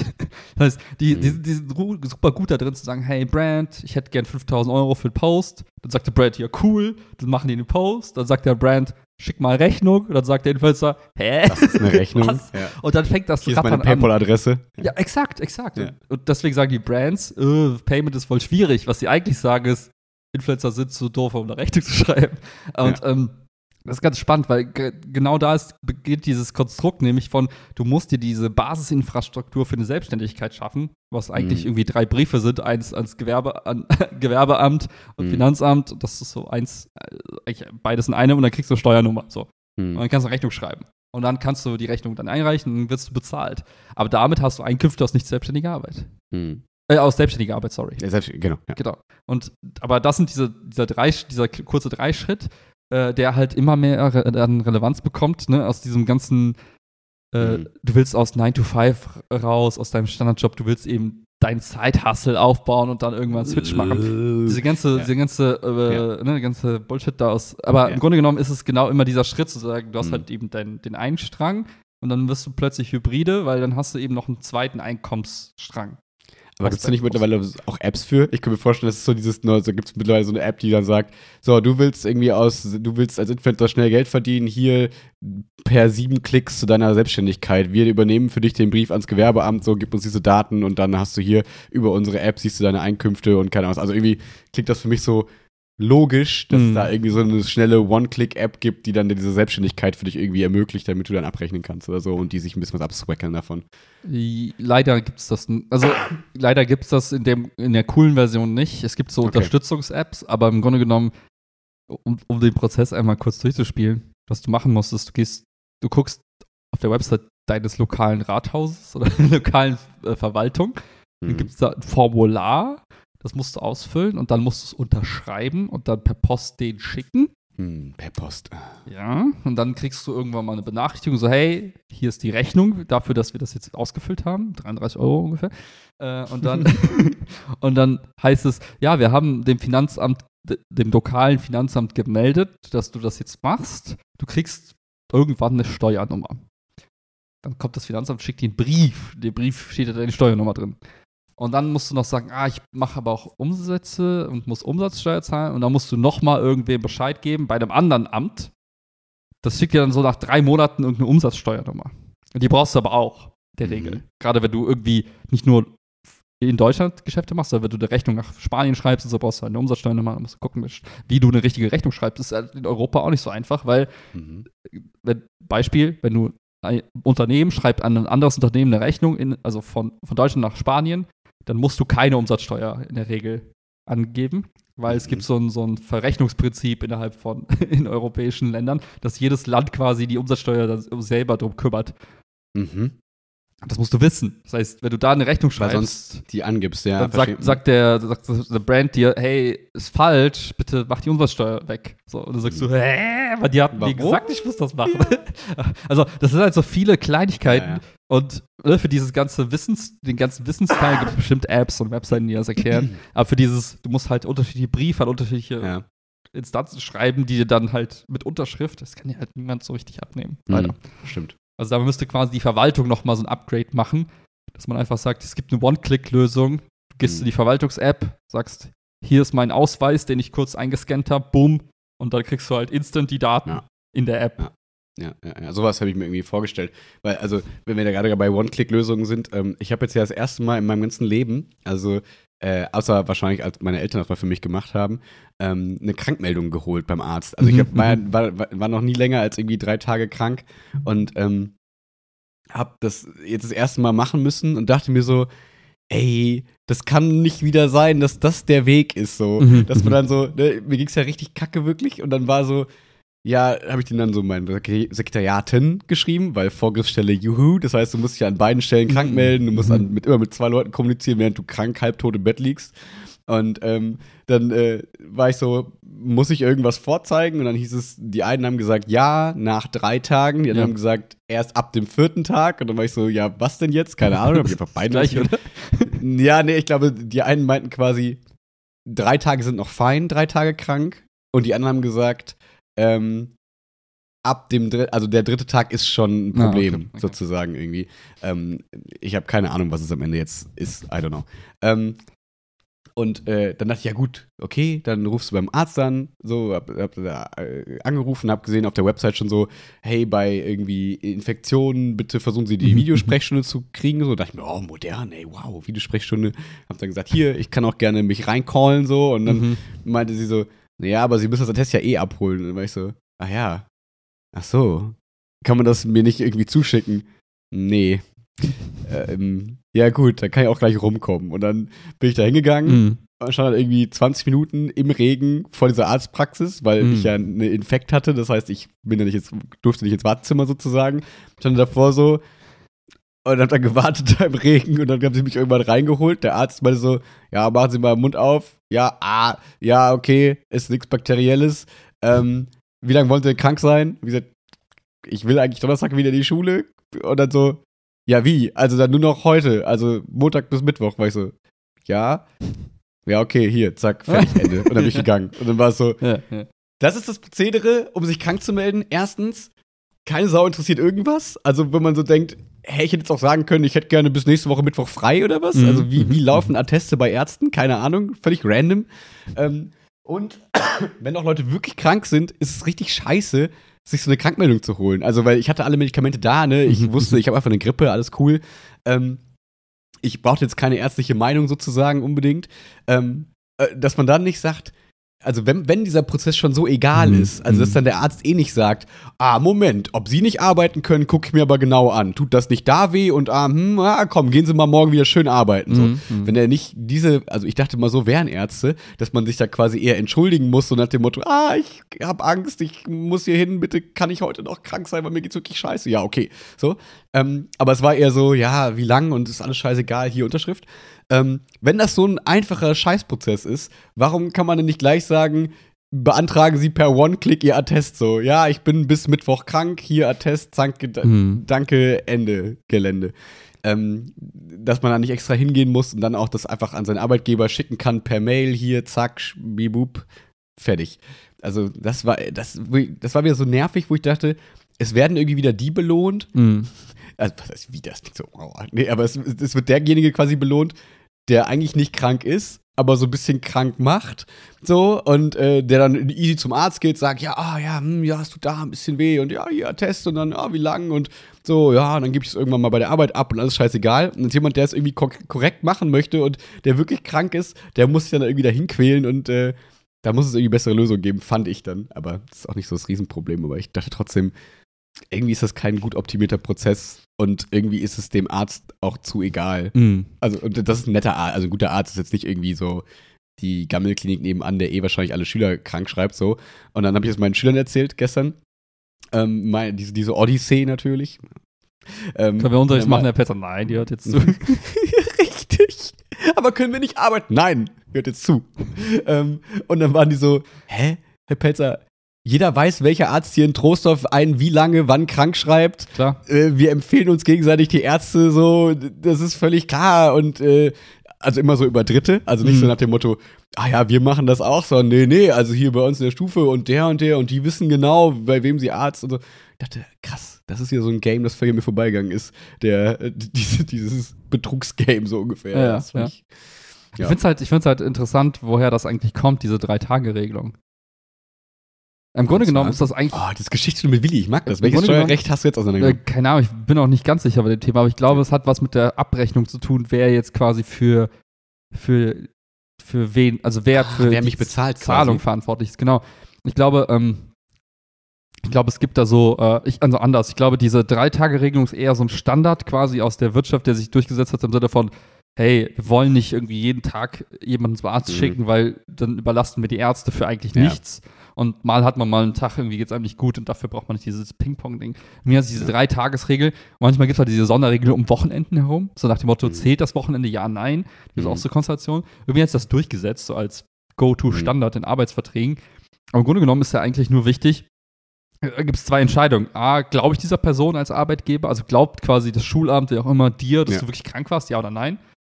Und Mhm. da, dafür müsste es eine Mechanik geben, weil irgendwann mal sagt man halt, hey, warte mal, irgendwie ist mir das nicht ganz, nicht ganz korrekt, du bist ziemlich häufig krank und immer an Freitag Immer und Montag. Ferien und so, Ja. genau, ja. ja. Aber das ist halt eigentlich losgelöst von der Frage, wer bezahlt dich? Mhm. Ist die Frage, wer bezahlt dich? Da, und da gibt es ja auch die, und dann brauchen halt die Krankenkassen irgendwann halt einen Nachweis, so von wegen, ja, die Person ist krank und jetzt übernehmen wir. Mhm. Und jetzt frage ich mich halt, wie das im Schulkontext ist, weil im Grunde genommen, Mhm. als Beamter, Lehrer, ist das Krankenkassenthema sowieso anders gelöst Mhm. durch die private. Da frage ich mich halt, wer da wie irgendwie bezahlt in dem Kontext. Also, Aber das ich weiß ich glaube- einfach nicht, aber das ist, ähm, Ja, völliges Halbwissen. Wir werden nachher wieder eine gute Nachricht von Inga wahrscheinlich bekommen, unsere. Beamtenexpertin. Ja. Ähm, aber äh, wenn ich mich jetzt nicht ganz täusche, äh, habe ich nur mal beim Rande so mitbekommen, dass da Leute sich darüber unterhalten haben, äh, dass irgendwie nach einem Monat oder so, oder irgendwann hast du doch dann so, wenn du jetzt länger als einen Monat krank bist oder so, oder sechs Wochen, dann springt doch, glaube ich, irgendwer anders sozusagen ein. Und ich hatte den Eindruck, dass davor äh, bei mir im Lehrerberuf das eigentlich ganz normal sozusagen weiterläuft, aber das weiß ich Eig nicht. eigentlich schon, weil Grunde, ich, also normalerweise ist es so, du hast halt nach sechs Wochen, wenn du länger als sechs Wochen krank bist, dann übernimmt, dann muss der Arbeitgeber quasi nicht mehr zahlen, übernimmt die Krankenkasse und die Krankenkasse zahlt dir halt irgendwie einen Prozentsatz von deinem Gehalt irgendwie weiter. Genau, sowas kenne ich nur irgendwie. Deswegen gibt es halt, das habe ich in der Vergangenheit mal mitbekommen, ähm, bei all anderen Arbeitgebern, da gab es wirklich so Leute, das waren so die ultimativen Schmarotzer, bisschen. weil fünfeinhalb Wochen oder was? ja, die äh, haben halt waren. quasi so auf den Tag genau quasi krank, Krankheit quasi durchgezogen. Da waren sie einen Tag da, um dann halt die sechs Wochen Frist zu restarten. Na. Und du, du konntest nichts machen als Arbeitgeber, Ja. weil das, das Perverse ist ja, dann hast du noch so einen Hardcore übermäßigen Schutz für diese Person, weil Mhm. man sagt per Gesetz, naja, Moment Ja. mal ganz kurz, Leute, die chronische Krankheiten haben, die sollte man eben nicht rausschmeißen, die sollte man irgendwie Mhm. durch, durchziehen, also die sollte man irgendwie durchfüttern, wie auch immer. Fair, aber du weißt halt nicht, ist das jetzt eine wirklich, also du musst Ja. davon ausgehen, die Krankheit ist real, weil irgendein Arzt hat es gesigned, aber du Ja. weißt innerlich, irgendwas stimmt da nicht, weil es war Dr. Holiday, der einfach eben Ja, und das ist das Dilemma, in dem du dann steckst. weil voll, ich konnte das, also ich habe das in mir gemerkt, ich war das erste Mal, dass ich so dachte, dass ich das erste Mal, dass ich das erste Mal so drei Tage nicht in der Schule war. Also das war für mich erstmal ganz, ganz schlimm, weil ich Mhm. die ganze Zeit dachte, ah, ich verpasse ganz viel und so. Aber zwischendurch dachte ich dann auch so, Alter, stell dir mal vor, es wird dir jetzt gut gehen und dir wird es nicht scheiße gehen Ja. und du kannst dich einfach drei Tage, ohne jetzt zum Arzt gehen zu müssen, oder zwei Tage, was auch immer, könntest du einfach zu Hause bleiben. Also so nach dem Motto, ne, Klausurkorrekturen ohne Ende sind da. Ähm, ja gut, dann bin ich Montag, Dienstag halt nicht da, korrigiere die Klausuren weg und erspare mir zwei Wochen lang diese Klausuren mit mir rumzuschleppen und jede freie Stunde in diese scheiß Klausuren zu stecken, so ungefähr. Also ich verstehe, also es ist eigentlich total witzig, dass ich das jetzt mit 31 erst raffe, so ungefähr. Aber ich, ich verstehe langsam, Schatz, ich bleib morgen zu Hause. Ich hab Warum? nee, warum andere Kolleginnen und Kollegen, also warum die manchmal auch krank sind. So, ich verstehe das gerade so. Ja, also, weil, ja. ne, und natürlich kann man sagen, ne, wenn die Belastung besonders hoch ist im November, Dezember, dann wären die Leute auch eher krank, ne, siehe mich jetzt Ja, wahrscheinlich. klar, klar. Aber genauso, also so naiv bin ich ja doch nicht, dass ich dann wirklich nicht denke, dass es nicht genug gibt, die genau das eben nutzen und Mhm. dann eben sagen, hey, ah, ich bin ein bisschen müde, ich bin ein bisschen schlapp, ich bleib heute mal zu Hause, was ja auch, wenn es dir nicht gut geht, irgendwie fein ist. Ja, ja. Aber dass ich mir dann auch so dachte, okay, also entweder, also ich habe jetzt ja schon wieder so gedacht, dass du dann die Zeit in Schule steckst, weil dann korrigierst du die Klausuren weg und so, also hab's ja schon fast Mhm. wieder äh, fast positiv besetzt, so ungefähr. Aber genauso gibt es ja, gibt's ja wahrscheinlich Leute, die dann sagen, ja, World of Warcraft Addon kommt raus, Urlaub kann ich mir nicht nehmen, schade, ich würde gerne Urlaubstage dahin legen, leider geht es in Ja, meinem Beruf nicht.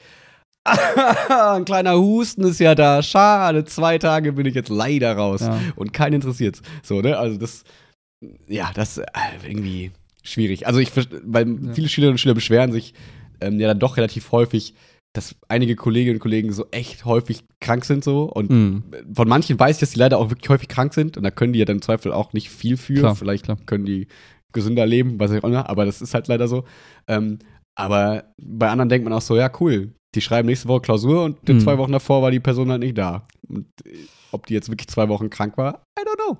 Ja. Aber ja, spannend. Das erste Mal meine Einblicke so ins Krankenwesen, so in, in, im Beruf. Jetzt verstehst du vielleicht, man, warum ich manchmal so ein bisschen, äh, so ein bisschen Ja. rumrante auf so ein paar systemischen Sachen, weil ich finde, es gibt, es gibt Länder, in denen das in die, an, ins andere Extrem schlägt. Da gibt es so gar keine Arbeitgeber, äh, Arbeitnehmerschutzmechanismen. Mhm. Da bist du halt krank und dann wirst du am nächsten Tag gefeuert, weil du krank warst. Das Extrem Mhm. gibt es auch auf dieser Welt. Das finde ich auch nicht geil, weil es Mhm. gibt ja manchmal Situationen, da wird man wirklich krank und dann sollte man auch irgendwie krank sein dürfen, weil sonst wirst du nicht wieder gesund.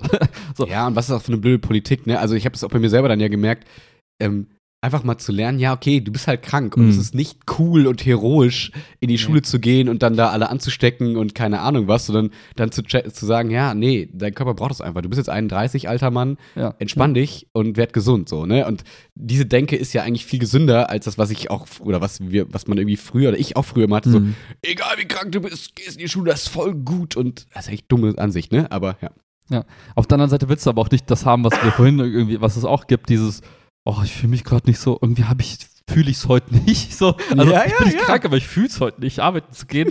Und dann sagst du halt einfach, ja, ich bin krank und, und das- das sagen. Und, aber da gibt es halt auch so wenig Mechanismen, um dann wirklich zu sagen, ey, Moment mal ganz kurz, irgendwie funktioniert das mit uns beiden nicht. Ne? Gerade Mhm. im Beamtenverhältnis, was willst du da machen? So, Ja, eben. Also, wir haben und- genug Lehrerinnen gehabt, wo genau das das Thema war, wenn ich Genau, und, ne, und, ich, und ich finde, da ist halt irgendwie die Kunst, irgendwie so einen Grad zu finden zwischen, Moment, es ist okay, krank zu sein, aber es ist auch nicht okay, so zu tun, als wäre man krank. Mhm.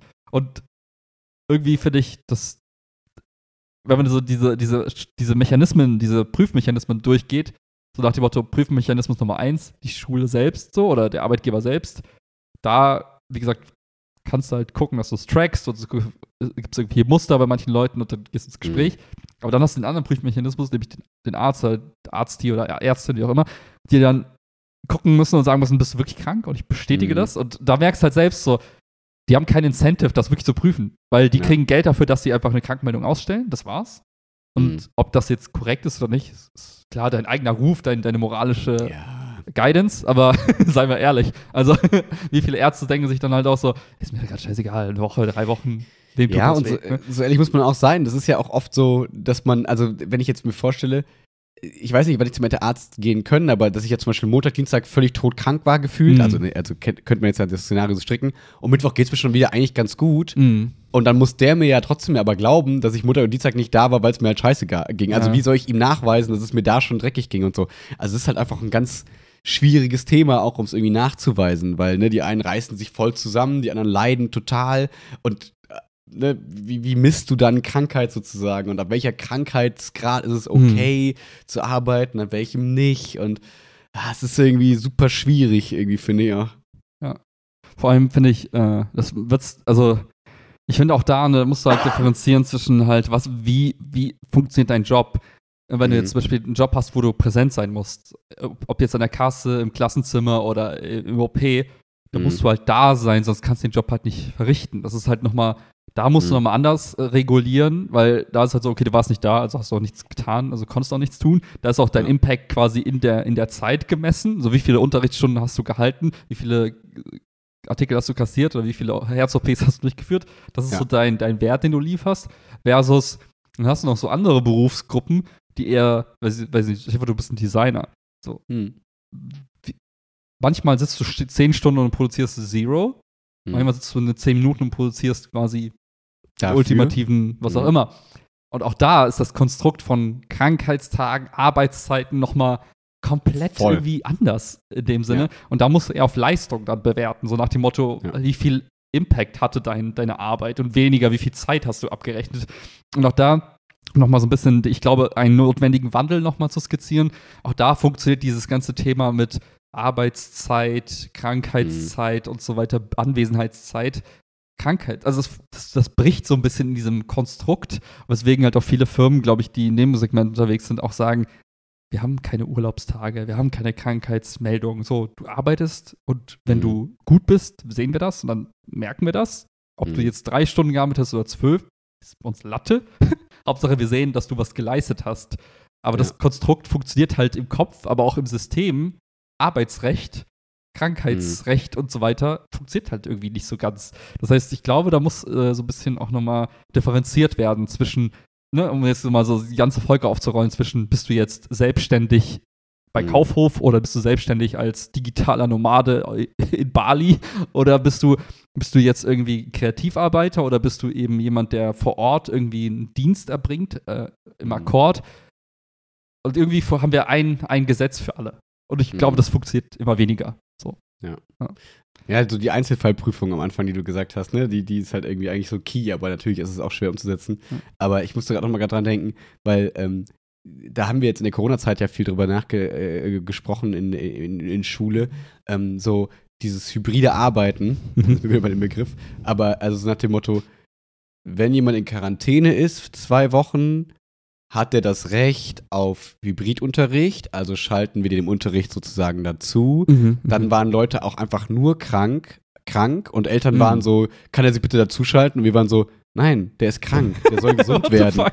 So, ne? Also, ja, dass dann auf einmal dieses, diese FOMO der Eltern dann irgendwie so Mhm. mal gesagt hat, naja gut, wenn jetzt das einmal so etabliert ist, so ein System mit Hybrid und so, ja, der kleine Timmy, der sitzt sonst die ganze Zeit vor dem PC und spielt World of Warcraft äh, und ist angeblich oder ist krank, Mhm. ähm, dann kann der auch sich äh, vor den PC setzen und Unterricht hören, so ungefähr.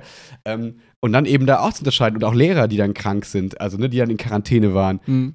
Ab wann ist der Zeitpunkt, wo sie nicht mehr Corona-krank sind, sondern nur in Quarantäne? Ab wann kann man denen quasi dann zumuten oder verlangen als Arbeitgeber, dass sie ähm, Hybridunterricht von zu Hause machen, also Ja, so eine ja. Zoom-Konferenz oder so Ja, machen?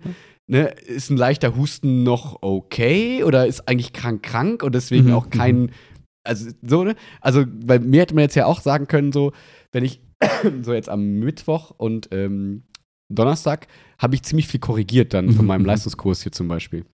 Das heißt, ich habe im Prinzip ja in meiner Krankheitszeit gearbeitet Mhm, sozusagen. Und wenn ich das kann, dann kann ich ja theoretisch auch von, also ich wollte jetzt nicht in die Schule, weil ich einfach gehustet habe wie, wie ein Schwein, so Mittwoch vor allem.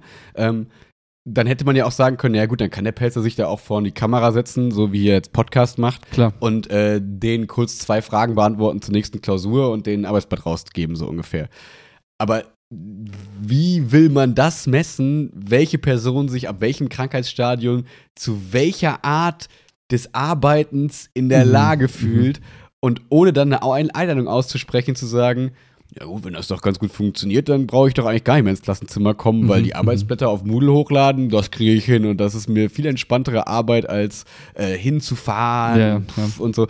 Also ja, also das ist auf jeden Fall was, was in Schule auch gerade groß Thema ist, weil alle sich, glaube ich, einig sind, dass wir durch so manche hybride Elemente irgendwie gewinnen können, so dass, da Vorteile auch eben drin Ja, liegen ja, ja. aber gleichzeitig man dann eben auch vielen Eltern gegenüber dann eben ähm, eher so eine abwehrende Mhm, Haltung mhm. einnimmt nach dem Motto, ja, es ist nicht möglich, also theoretisch ist das möglich, aber es ist kaum arbeitsbelastungsmäßig ähm, leistbar, auf einmal jetzt jede Unterrichtsstunde parallel in Moodle zu führen. Also Ja, dass dann auf ja. einmal kommt so, hey, in der Corona-Zeit, da war das immer voll toll, da konnte ich von meinem Kind alle Materialien bei Moodle sehen und ich Mhm, konnte genau mhm, wissen, wo ihr seid und so. Und jetzt aber zum normalen Unterricht parallel eine sinnvolle, super gute Ordnerstruktur auf Moodle anzulegen mit äh, sinnvollen Arbeitsblättern und so weiter und so fort. Das ist natürlich machbar. Das ist Mhm, nicht, mhm. aber das ist natürlich dann wieder, weiß ich nicht, pro Woche sind es zwei Stunden, die dann mehr Arbeit da reinfließen. Und da muss man sich halt entscheiden. Ist es Ja, uns das ja. wert? Ist das eine Arbeit, die wir bezahlen wollen oder wo wir dann eben andere Stunden entlasten oder wie auch immer? Ähm, oder halt eben nicht. Und ich, das ist halt krass, was da alles so möglich wäre oder eben auch nicht. Und so, ja. Ja. Das ist interessant, ist, äh, in, der, in der Unternehmenswelt gibt es da eine relativ ähm, binäre Herangehensweise. Und zwar sagt man, entweder bist du eine, also es gibt drei, drei Ausprägungen, aber du musst entweder oder sein, also, Hm. also nicht binär, aber was ich meine, also entweder bist du, bist du zu. Vor Ort quasi, first, dann ist es Office first und alles andere ist optional und nice to have. Mhm. Oder du bist remote first, das heißt, alles findet remote statt und Office ist optional nice to have. das, was und- bei dir gerade der Fall wäre, richtig? Genau, da ist Remote First. Ähm, und Office gibt es ab und zu mal vielleicht ein paar Sessions, aber das ist so, du- aber dein Mindset ist, du musst so arbeiten, dass alle, die Ja. remote sind, irgendwie dran teilhaben können. Und es gibt dann noch so eine Variante von Remote, ist dann noch äh, synchron oder asynchron First.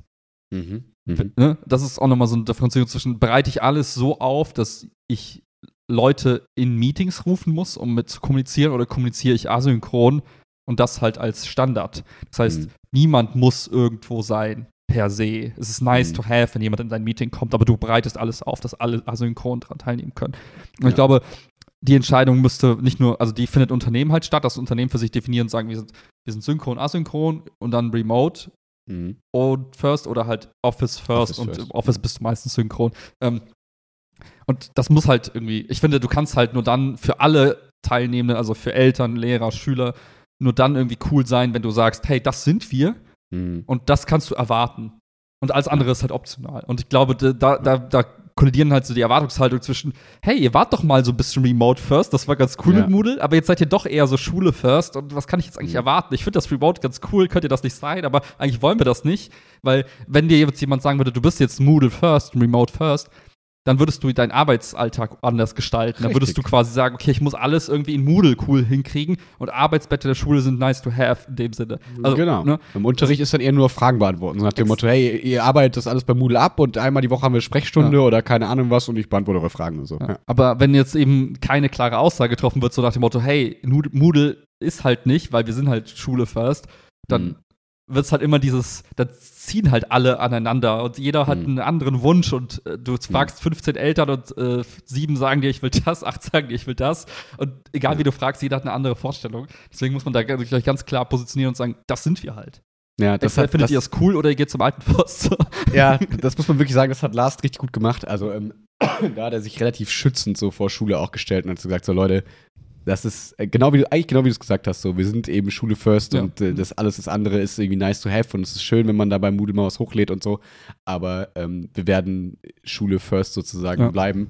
Ähm, genau, ich glaube, dass da nochmal dieser eine Aspekt mit reinkommt, der nicht so ganz vergleichbar ist mit normaler Arbeit, dass ja, wenn du so willst, dann bauen wir das Bild kurz.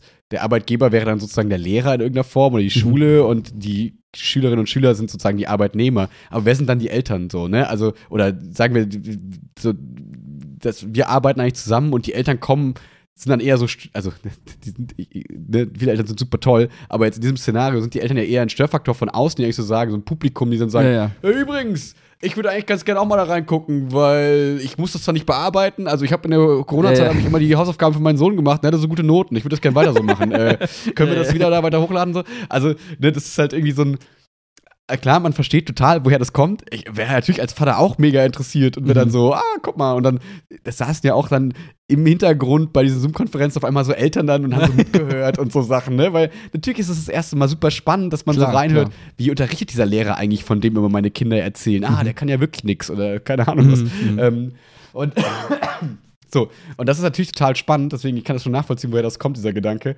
Aber ähm, wenn man das, finde ich, so von außen mal betrachtet, denkt man auch, also dann ist es halt auch schwierig. Ja, so, ja. Weil, weil, weil auch eben dann für viele Kids das eben erstens ein großer Druck auf einmal ist, so, ah ja, die können da irgendwie mitlesen Mhm. und keine Ahnung was. Und allein, das muss jetzt auch noch mal lernen, durch die Vorgestelle, Kommunikation kann halt super anstrengend sein. Das haben wir von dir schon hundertmal hier auch im Podcast gehört, im Arbeitskontext. Ähm, das heißt, wenn du jetzt auf einmal dann den Eltern noch mal einen eigenen Moodle-Zugang sozusagen machen würdest oder so, dass du sagst, hey, pass auf, da könnt ihr auch direkt mit dem Lehrer schreiben, was Mhm. die ja auch immer per E-Mail machen könnten sozusagen. Ähm, aber man hat gemerkt in der Corona-Zeit, diese Hemmschwelle für Nachrichten schreiben ist einfach viel geringer geworden, so, weil Mhm, alle mhm. sich daran gewöhnt haben, eher so chatartig zu kommunizieren. Und auf einmal hatte man nicht pro Woche vier Nachrichten oder so, sondern pro Woche 40 Nachrichten. Ja, das ja. ist jetzt nicht, nicht übertrieben. Und ähm, da sind wir wieder einfach bei dem Punkt, statt vier, 40 Nachrichten, wenn man seinen Job gut machen will, sind das dann wieder, sagen wir mal, zwei Stunden die Ja, Woche locker, mehr. Arbeit sozusagen, wenn du so willst. Ähm, und irgendwo muss man dann eben gucken, okay, wir Mhm. haben ein begrenztes ähm, Zeitbudget sozusagen und irgendwo muss man, und das Hauptgeschäft ist ja immer noch, wir wollen guten Unterricht machen, die Kids Klar, sollen klar. Bildung erfahren und le- sollen lernen so. Und je mehr dann Moodle-Organisation, Kommunikation mit Eltern oder so, Ja, ja. das sind dann Faktoren, die dieses Hauptziel erstmal nicht äh, in Prio 1 sozusagen voranbringen, ne? die natürlich wichtige Faktoren irgendwie sein können sozusagen dafür. Aber ähm, das muss man sich in Schule halt immer fragen. So, wie viele Ressourcen verschwenden oder versch- verwenden wir Ja. für ähm, alles außenrum? Und ähm, wie viel konzentrieren wir dann wirklich auf den Unterricht? Das letzter Punkt dazu, das habe ich ja auch immer gesagt, wenn es um so ähm, Beförderungsstellen geht, dass ich, ähm, ich liebe unsere ähm, Vertretungsplanerinnen und unseren äh, Stundenplaner und so. Aber das sind halt keine Aufgaben eigentlich, die die machen sollen müssten in meinen Mhm, Augen. mhm. Da müssten eigentlich coole Verwaltungskräfte in Schulen eingestellt werden, die halt mit Lehrerinnen und Lehrern zusammenarbeiten, weil Ja, natürlich m- muss es irgendwie das Knowledge da einfließen. Aber eigentlich sollte deren Hauptaufgabe sein, guten Unterricht zu machen. Dafür sind die mal Lehrer geworden. Ich glaube, ja. also das glaube ich. Also ich will mich jetzt nicht in die, also will nicht sagen, dass ich weiß, was die denken. Mhm. Aber ich vermute, die wenigsten werden Lehrer und sagen sich, geil, den Vertretungsplan zu organisieren, das, deswegen werde ich Lehrer. Ja, Also ja, das ist ja. eine Aufgabe, wo man sagt, ja gut, ich verdiene mehr Geld und irgendwie kann ich dadurch vielleicht mich auch im Zweifel ein bisschen entlasten oder wie auch immer, keine Ahnung. Aber ich finde, dafür sollten eigentlich andere Experten da sein, Mhm. um eben das Kerngeschäft des Unterrichtens und so den Leuten dann eben zu lassen, die es eben dann auch drauf haben, sozusagen. Ja. Ich fand eine Sache spannend, du hast gesagt, ähm, wenn man das jetzt äh, aufziehen will, so nach dem Motto, wer ist eigentlich wer? Ähm, Mhm. Ich fände es, wenn ich, so- wenn ich so dran denken musste, als du es gerade beschrieben hast, hatte ich so in meinem Kopf den Eindruck, wenn du Schüler und Eltern nimmst, ist das so ein bisschen wie, wenn ich das jetzt äh, für äh, im, im B2B-Kontext nehme, Kunden und Kunden. Und Kunden Mhm. und Kunden heißt, es gibt immer den, der es benutzt und es gibt immer die Manager, die quasi entscheiden, ob das Tool gut ist oder nicht gut ist. Mhm. Angenommen, du, du willst den Videokommunikationstool aussuchen für dein Unternehmen. Dann, dann gibt es halt den Manager, der sagt, okay, ich habe dieses Projekt, ich muss eins dieser Tools aussuchen. Am Ende nutzen deine Mitarbeiter dieses Tool, aber du hast dieses Mhm. Tool ausgesucht. Ist ein bisschen wie die Eltern, die sagen, hey, Mhm. ist das eine gute Schule, ist das eine schlechte Schule? Und die Kinder sind halt die Nutzer, die dann einfach hingehen und den Unterricht genießen und sagen, ist das so. Mhm. Das heißt, deswegen sind die Ja. irgendwie so, hängen die so ein bisschen zusammen. Ähm, aber beides ist irgendwie halt dein Kunde. So in, ne? Dein Kunde besteht aus mindestens zwei Personen, Eltern und Eltern, Kind und dann vielleicht mehrere Eltern, mehrere Kinder, wie auch immer. Ähm, Mhm. Und jetzt aus Unternehmensperspektive dieses Chat-Beispiel, ne, dann stellt sich auch irgendwann die Frage, okay, bietest du allen Kunden die Möglichkeit, direkt mit jedem zu kommunizieren? Hast du irgendwie so, so eine Art 1 zu 1 Kommunikation oder 1 zu N, dass du sagst, du hast eine Kommunikationsstelle, so wie Lehr- Stundenplanstelle und die kommuniziert halt den Kram so in Newslettern oder was auch immer. Oder Mhm. erlaubst du 1 zu 1 oder, oder erlaub, und ähm, erlaubst du quasi, ähm, wie soll ich sagen, jederzeit über so Chat oder sagst du halt, nee, nee, nee, das ist halt, das bringt Ticketsystem oder so. Ne, genau, machst du irgendwie ein Priorisierungssystem, setzt du Erwartungen, du sagst, du kriegst halt Antworten von 11 bis 1 und das immer Mhm. nur freitags. Mhm. Also da kannst du halt so ein bisschen gestalten, ähm, je nachdem, was du halt eben auch zulassen möchtest oder was wo du sagst, das ist auch irgendwie umsetzbar, weil wie du beschrieben hast, wenn du irgendwie 14 Nachrichten am Tag bekommst, jo. ja. ne? das, das, da musst du halt irgendwann äh, irgendwo Abstriche machen. Und das finde ich halt spannend, auch da ne, wieder zu entscheiden, was ist unser Service Agreement mit unseren Kunden? So, wie viel Kommunikation können die erwarten von uns? Ja. In welchen Konstellationen? Und das auch da, ne? Dann sagst du halt, das ist so, wie wir es halt machen. Es gibt halt Ja. den direkten Chat, cool, dann können wir auch garantieren, dass du dann eine Antwort bekommst. Oder man sagt halt, nee, den Zugang gibt es halt nicht. Es gibt Elternsprechtage. Punkt. Ja, genau. Das it. andere Extrem. Ja. Und, aber das ist ja halt fair, ne? Und ich, finde halt, es gibt da auch kein richtig oder falsch. Man muss halt nur gucken, was funktioniert für einen, welchen, welche Leistung kann man halt dauerhaft irgendwie in cooler, cooler Qualität auch bringen und was Ja. halt nicht. Und das ist fein. Ne? Ja, genau. Zum Beispiel, ich bin ein großer Fan von dem direkten Chat sozusagen eigentlich, weil ich Themen und Probleme, die anfallen, lieber gerne direkt löse, anstatt dann zu, zu wissen, ah, da schwelt sowas und in zwei Wochen kommt es dann irgendwie, Mhm. wird dann das Gespräch stattfinden und so, finde ich katastrophal, weil man dann immer diese Sache im Hinterkopf mitsch Ja, mitschleppt. Aber natürlich ist der Nachteil an diesem System sozusagen dann, wenn es zu viele direkte Nachrichten werden, dann kann man, also entweder hängt man dann nur quasi am Handy und ist das Mhm, irgendwie am, mhm. am Abarbeiten oder man wird auch keinem mehr gerecht und so, weil das denke ich mir auch häufig. Ähm, jetzt habe ich zum Beispiel vor der Bio-LK-Klausur, jetzt hat, mir einer, hat mich einer gefragt, ob ich seine Lernzettel mal kontrollieren kann und gucken Ja, kann, ob alles ja. da drin ist. Und ich denke, ja, klar, kann ich machen so, habe ich jetzt eben gemacht, hat irgendwie zehn Minuten gedauert so, das ist okay. Aber wenn ich diesen Service jetzt für jeden Schüler und jede Schülerin, die ich halt habe, nicht. anbiete, ne, genau, wenn ich jetzt 120 Leute habe, die vor den Klausuren mir sagen, hey, können Sie meine Lernzettel kontrollieren? Und das fühlt sich komisch an, weil auf der einen Seite denke ich mir, ja, ich bin euer Lehrer, das ist irgendwie meine Aufgabe, ich würde das gerne machen. Ja, ja. Aber gleichzeitig denkt man so, shit, ich muss jetzt irgendwie bremsen und muss irgendwie da eine Lern Grenze ziehen, muss sagen, nee, sorry, ich kann deinen Lernzettel leider nicht kontrollieren. Was finde ich eine total unsympathische, komische Aussage eigentlich ist, Mm, wo man so mm. denkt, ja, aber ich will doch wissen, ob ich das richtig gemacht habe. Ja, aber stell dir vor, ich mache das jetzt für 120 Leute, dann denken sie, ja, aber du machst es jetzt ja nicht für 120, sondern für mich. So. Ja. Also ich finde, man erwischt sich dann schnell dabei, dass man so merkt, so, boah, aber das ist schon scheiße, dann eigentlich Nein zu sagen. Aber gleichzeitig ist es gut, das ist ja so ein Szenario, so dieses Was wäre, wenn. ja, ja, In ja. der Regel passiert das ja nicht. Das ist ja so, wie wenn alle eine Probeklausur abgeben würden zum Kontrollieren. Wäre ich auf der einen Seite froh, weil alle eine gute Probeklausur geschrieben Mhm, hätten, mhm. aber gleichzeitig eh, machen es eh nur fünf und von Mhm. denen wollen es auch nur eine kontrolliert haben, so ungefähr. Mhm, mhm. Ähm, das ist ja die Realität. Aber immer wenn man dann kurz drüber nachdenkt und mal so einen Schritt zurückgeht und sich denkt, hm, was ist, wenn das jetzt noch fünf Leute heute fragen? Dann habe ich kein Wochenende Ja, mehr. ja. Juhu! So, ne? Und das ist äh, dann natürlich immer diese, diese Gefahr, dieses Direkten und dieses, okay, wir versuchen immer ganz viel gemeinsam so zu Mhm. lösen. Ja. habe noch eine letzte ähm, äh, kleine Schulsache, die ich ganz interessant fand, ähm, eine Beobachtung. Ähm, dass ich äh, unterrichte im, äh, mit einer Kollegin zusammen Wahlpflicht NW äh, in der 9. Klasse, also hier Naturwissenschaften, okay. ähm, äh, ja, an, der, an, der, an der Gecko oder an der Gerti. Ich kann mich immer nicht entscheiden, ob ich Gertrud Koch, also ob ich jetzt Gerti oder Gecko sage. Ähm, äh, so, und ähm, da ist es so, dass äh, das erste Mal ist sie mit mir quasi so ein bisschen früher zum Raum gegangen. Wir sind ja. sonst mal relativ pünktlich gekommen und hat also meine Routine gesehen, die für mich halt so völlig normal ist, ne? dass ich dann in den Raum komme, dann äh, erstmal alle, alle Stühle runterstelle, meinen Laptop anschließe, Beamer an, Fenster mhm, auf mhm. und dann alles so ready mache. Und sie war so, hä? Du stellst die Stühle für die Kinder runter? Hm. Und ich war so, ja, voll gut, ne? Weil die kriegen das ja oft nicht hin, dann lassen die fallen, das ist mega laut, drei Stühle fallen runter und es ist mega Chaos, wenn die kommen und oh, dann klingeln mir die Ohren und ja, finde ja, ich immer ja. irgendwie stressig, wenn die kommen. Und für mich, weil ich das schon seit Jahren jetzt mache, war das so für mich so völlig klar. Und für sie war das so, hm, aber das sollen die ja schon selber machen eigentlich. und ich war so, oh, war das jetzt irgendwie Übergriff? Weil eigentlich ist sie so die Hauptlehrerin sozusagen. Mhm. Und dann dachte ich so, oh, habe ich jetzt so für ihr so einen Erziehungsauftrag, habe ich den jetzt irgendwie kaputt gemacht für sie so ein mhm. bisschen?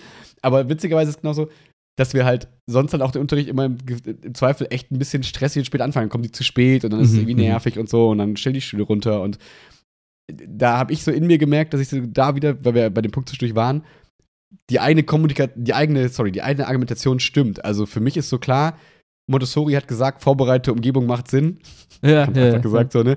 Und ich profitiere hundertprozentig mega krass von dieser vorbereiteten Umgebung, dass alles viel entspannter startet. Ich kann jeden rein, wenn er reinkommt, begrüßen und das ist mhm, einfach, mhm. finde ich, für mich persönlich viel entspanntere Atmosphäre. Ähm, aber dafür bin ich halt auch immer gefühlt eine Viertelstunde vorher im Raum. Ja, so. ja. Und da meinte die Kollegin auch, ähm, eine andere Perspektive mal, war so, ja, dann hast du ja gar keine Pause. Und ich war so, ja, ja. doch, für mich ist das meine Pause. Das ist für mich Erholung pur. Ich finde das so viel mhm. besser und das, also, das ist für mich eine Pause. Und für sie war so, nee, ich muss meine 20 Minuten Pause, die ich hier habe, voll ausnutzen, im Lehrerzimmer entspannter sitzen, mich mit Kollegen unterhalten, was essen. Das war so ja, für sie quasi Pause. Und für mich war das andere quasi Pause, die mich halt mhm. total viel mehr entlastet, wo ich gemerkt habe, ach krass, ja stimmt. Das macht erstens nicht jeder so.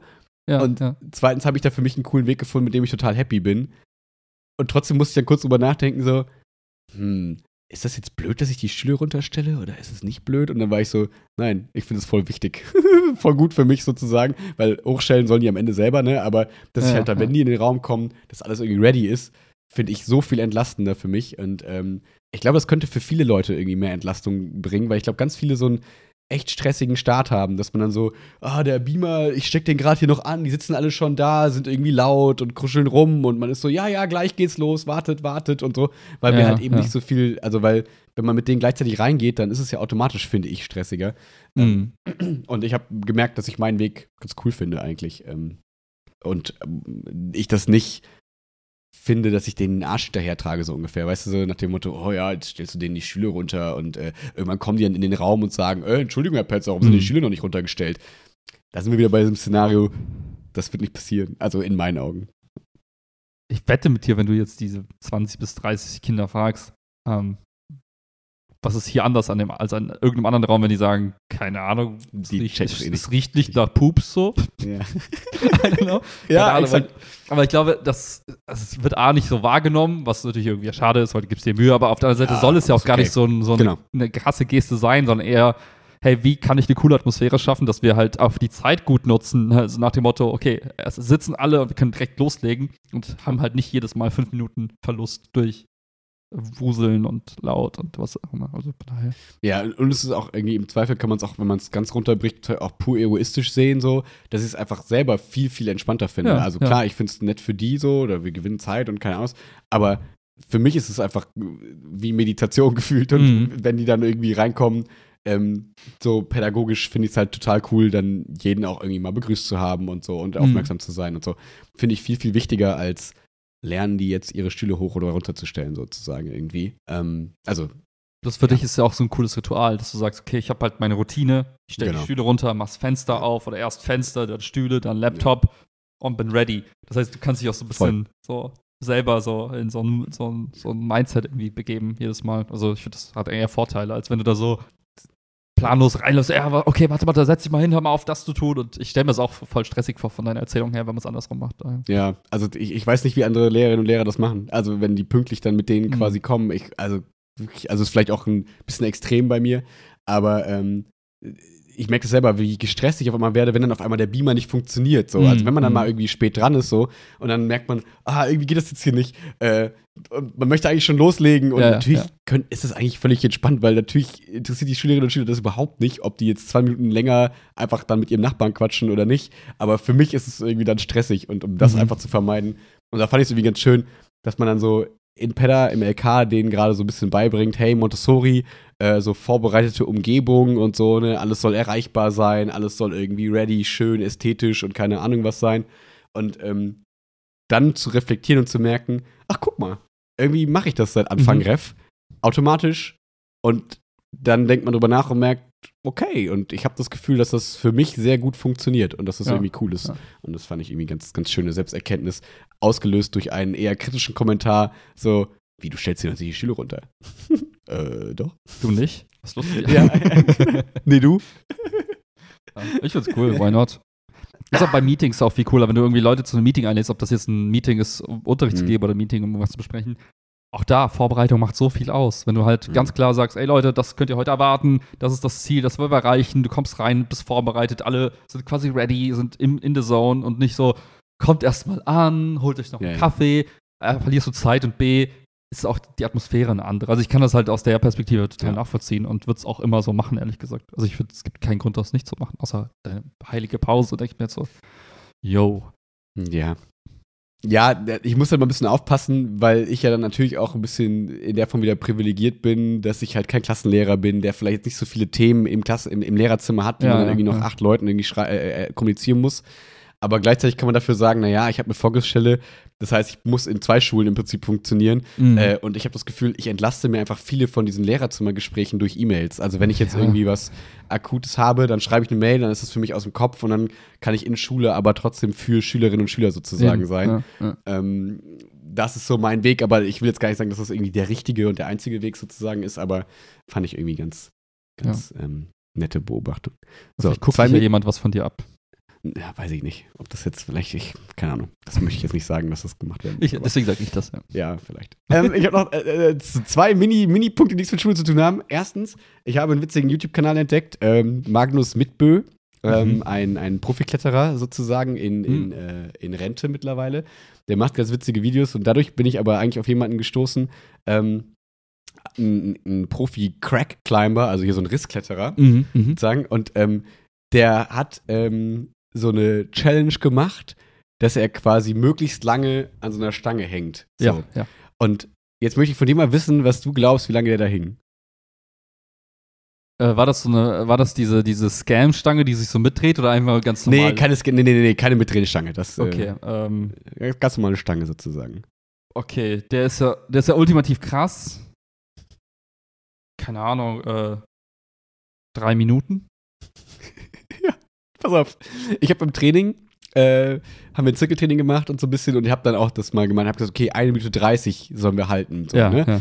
Und äh, das war bei mir das absolute Maximum, Ja, was ging. Also danach war auch quasi Ende Gelände. Und deswegen bin ich da sehr ähnlich wie du dran gegangen und dachte mir so, ja, also alles über drei bis vier, also ich habe gesagt so fünf Minuten, das ist schon, Mhm. ist, so- ist schon crazy. Und es, äh, es waren 25 Minuten. What? 25 Minuten einfach an der Stange hängend. So Wow. wo ich dachte, alleine die, also, also ich, also das war für mich, also da habe ich Keanu dieses Video geschickt und war so, also ich glaube, das ist das krasseste, was ich Mhm. im Sportlichen je gesehen habe. Nicht im Sinne von, weil, oh, crazy Technik und wir haben schon alle Cork-Flip, crazy Mhm, Sachen mhm. beim Parcours damals und so gesehen irgendwie, ne? Aber von dem, was ich erwarte Ja, und was ja. ich, wo ich schon denke, ich hab's ein bisschen drauf, so, ich Ja, bin nicht schlecht in solchen Sachen. Und dann multipliziert das mit irgendwas und denkt mir, ja, okay, dann ist das so ein Wert, den die richtig krassen irgendwie haben.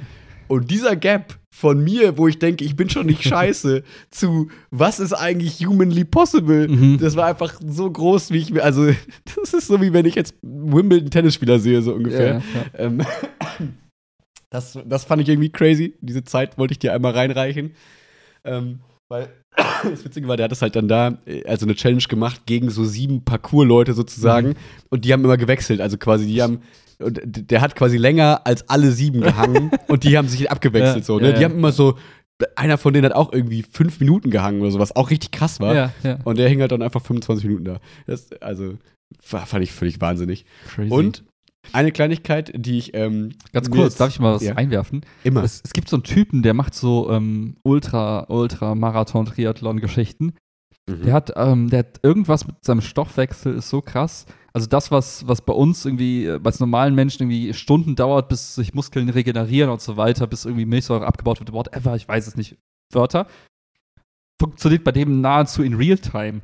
Das Mhm. heißt, sein Stoffwechsel ist an der Stelle so krass, der Typ, der läuft tagelang durch, der kann sogar die Augen zu machen und läuft halt weiter, weil sein Körper quasi so schnell regenerieren kann, dass der, wo normale Menschen irgendwann mal halt komplett verkrampfen und einfach Muskeln blockieren und du dann liegst und zitterst, funktioniert bei dem immer Vigor. Und das hat mich irgendwie dran erinnert, weil ich mir auch dachte, Ja. wenn du 25 Minuten so hängst, dann muss ja irgendwie der Körper das, was normale Menschen halt irgendwann mal kaputt macht, irgendwie ausgleichen in irgendeiner Form. Mhm. Deswegen, ja. Krass. Ja, Wahnsinn. Ja, man kann natürlich jetzt sagen, so, ne, so Kletterer, gerade so Kletterer für draußen und so, die hängen manchmal ja auch eine Stunde in so einer Route, so, ne? Ja, ja. Also, aber dann an- suchen die sich- aber anders belastet, weißt du? du genau, dann suchen die ja sich, irgendwie, richtig, dann suchen die sich Stellen, wo man irgendwie einen super Griff hat, die Beine ausschütteln kann Ja. und dann ne, nächste Stelle und so. Also, ja. Und ich habe äh, noch eine Sache, ähm, jetzt für Chiara und mich besorgt, äh, so ein bisschen zu Weihnachten, ähm, weil ich so dachte, was kann man cool zu zweit spielen? Und das kam heute quasi an. Ja. Whoop. Und es gibt, Magic es gibt gerade von, es gibt gerade von Magic, ähm, also hier früher gut gibt es ja Magic-Karten, so von früher Ja, ja, kennst du noch ja. so ein bisschen, ne? Und die Ja. haben jetzt gerade quasi so eine Reihe rausgebracht, die heißt Jumpstart, weil dann sind in so einer Packung sozusagen zwei Booster-Packs drin, Mhm. äh, A20 Karten jeweils. Das Mhm. heißt, die werben damit, dass sie sagen, pass auf, kauf dir so zwei Booster, die mischst du ineinander und hast schon ein fertiges Deck und mit dem kannst du quasi Ah. losspielen. Okay. Und äh, das soll so für so entweder Leute, die ja lange nicht gespielt haben, wieder reinzukommen und auch für Anfänger irgendwie ganz nett sein, weil du, das, na klar ist das, die größte Einstiegshürde ist bei sowas dann, okay, Deck zu bauen. ich habe jetzt irgendwie genau 200 Karten, aus denen soll ich mir jetzt ein Deck bauen, wie viele Länder brauche ich, Mhm. was ist eine sinnvolle Verteilung und so. Und ich habe, also, sie kamen heute an, ähm, und wenn das gut funktioniert, ist es irgendwie ganz cool, weil das ist eigentlich, weil das so ein Päckchen, also eine, also zwei Booster, also ein Deck kostet quasi 10 Euro. Oh, Das geht heißt, ja. Du Ja. kannst dann quasi, ne, jetzt im Zweifel das ist das ein, finde ich, cooles Geschenk. Und wenn man so zu zweit spielen will, dann kannst du einfach sagen, wenn jetzt mich immer wieder kommen würde zum Beispiel, würde ich sagen, hey, hier, dein Deck, lass Nice. mischen und lass einfach direkt losspielen. ja, Ähm. Stelle ich mir irgendwie witzig vor und mal gucken, ob ich Chiara äh, jetzt ins Magic-Karten-Game kriege. Uh. Ähm, das könnte witzig werden. Sehr cool. Vor allem auch cool, dass es noch, äh, dass es halt wieder physisch ist. Ne? Ich hätte jetzt gedacht, Mhm. lädt sich mittlerweile so eine App runter und spielt, aber so ist auch mal cool. Gibt's auch, aber so genau, das ist ganz witzig, weil äh, der, weil wir ja oft dann so ein bisschen gucken, was kann man gut zu zweit spielen an Brettspielen Mhm, und mhm. so. Und dann äh, ist mir wie Schuppen vor den Augen gefallen. Ich dachte, ist doch so klar, so dass man so Magic-Karten von früher, also es war ja eine große Ja, Leidenschaft, Ähm, dass man das äh, gut, gut, gut zu zweit spielen kann. Und ich glaube, dass Chiara da nicht so. Also man könnte jetzt ja denken, ja, es ist so Gott, hier so Monster Magic Karten und Ja, weiß ich ja. nicht, ob das so ein Ding ist. Aber ich glaube, Chiara könnte da Spaß dran haben. Deswegen bin ich mal gespannt. Sehr cool. Ich habe übrigens Nope geguckt. Ah. Und? Apropos Monster. Ich fand es ganz cool, dass es eben nicht das typische Alien-Ding war mit Raumschiff und, und irgendwelche, Mhm. Sondern es war einfach diese Kreatur. So, Mhm. äh, übrigens Spoiler. Ja, ja. ähm, ja, ich muss sagen, der Film war cool. Das Problem ist, ich habe den halt auf Englisch geguckt mit Avery.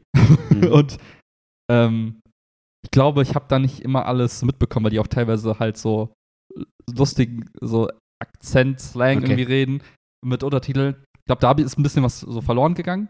An Mhm. sich aber ein cooler Film, ähm, aber ich habe irgendwie mehr erwartet irgendwie. Ich weiß nicht warum. Ja, Ja. kann ich total nachvollziehen. Ich, ich glaube, für mich leben diese Filme von dem, ich, wie hieß denn nochmal der Regisseur? Ähm, Habe ich vergessen. Aber das Pa ist ja. Palmer oder so? Es war nicht Jambalaya Dingsbums, was wir mal dachten, nee, dass der so nee heißt. nicht Shyamalan, sondern. Den, äh, nicht. Irgendein anderer. Der von ähm, Get Out war das, ne? Genau, das ist ja von Get Out, Ja. von Us, also von Wir und so. Und ich ähm, bin immer eigentlich ein ziemlich großer Fan von der Ästhetik sozusagen. Also ich mag Mhm. diese Kameraeinstellung, ich Jordan mag die Peele. Schauspieler. Jordan Peele, genau.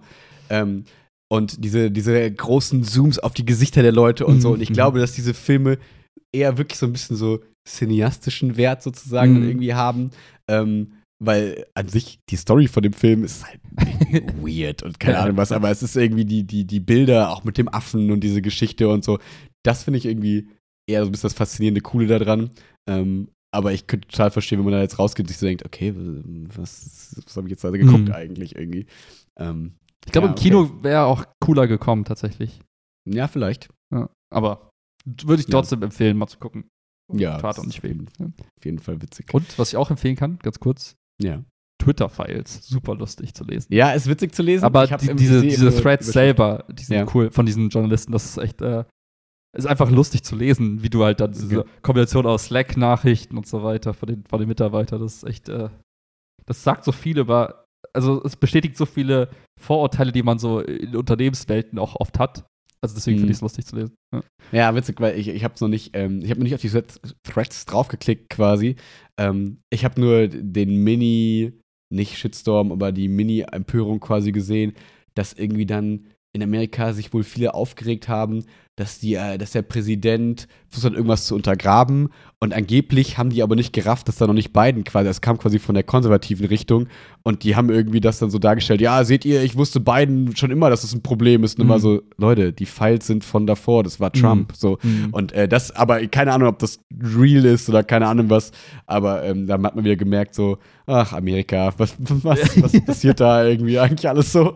Ähm, ja. ja, aber ja, das ist bestimmt total interessant, mal so ein bisschen interner sich da so anzugucken, weil man dann ja, wie du, wie wir ja manchmal ja auch haben, dann hat man auf einmal äh, Gesichter und äh, Inhalte zu diesem, ah, was passiert eigentlich hinter diesem, hinter dieser mhm. Schlagzeile, das und das äh, wird verboten oder bannen von dem und dem. Ich glaube, heute oder gestern kam ja, glaube ich, die, äh, die, die Trump-Geschichte. Trump-Bann-Sachen so ein bisschen, ne, genau.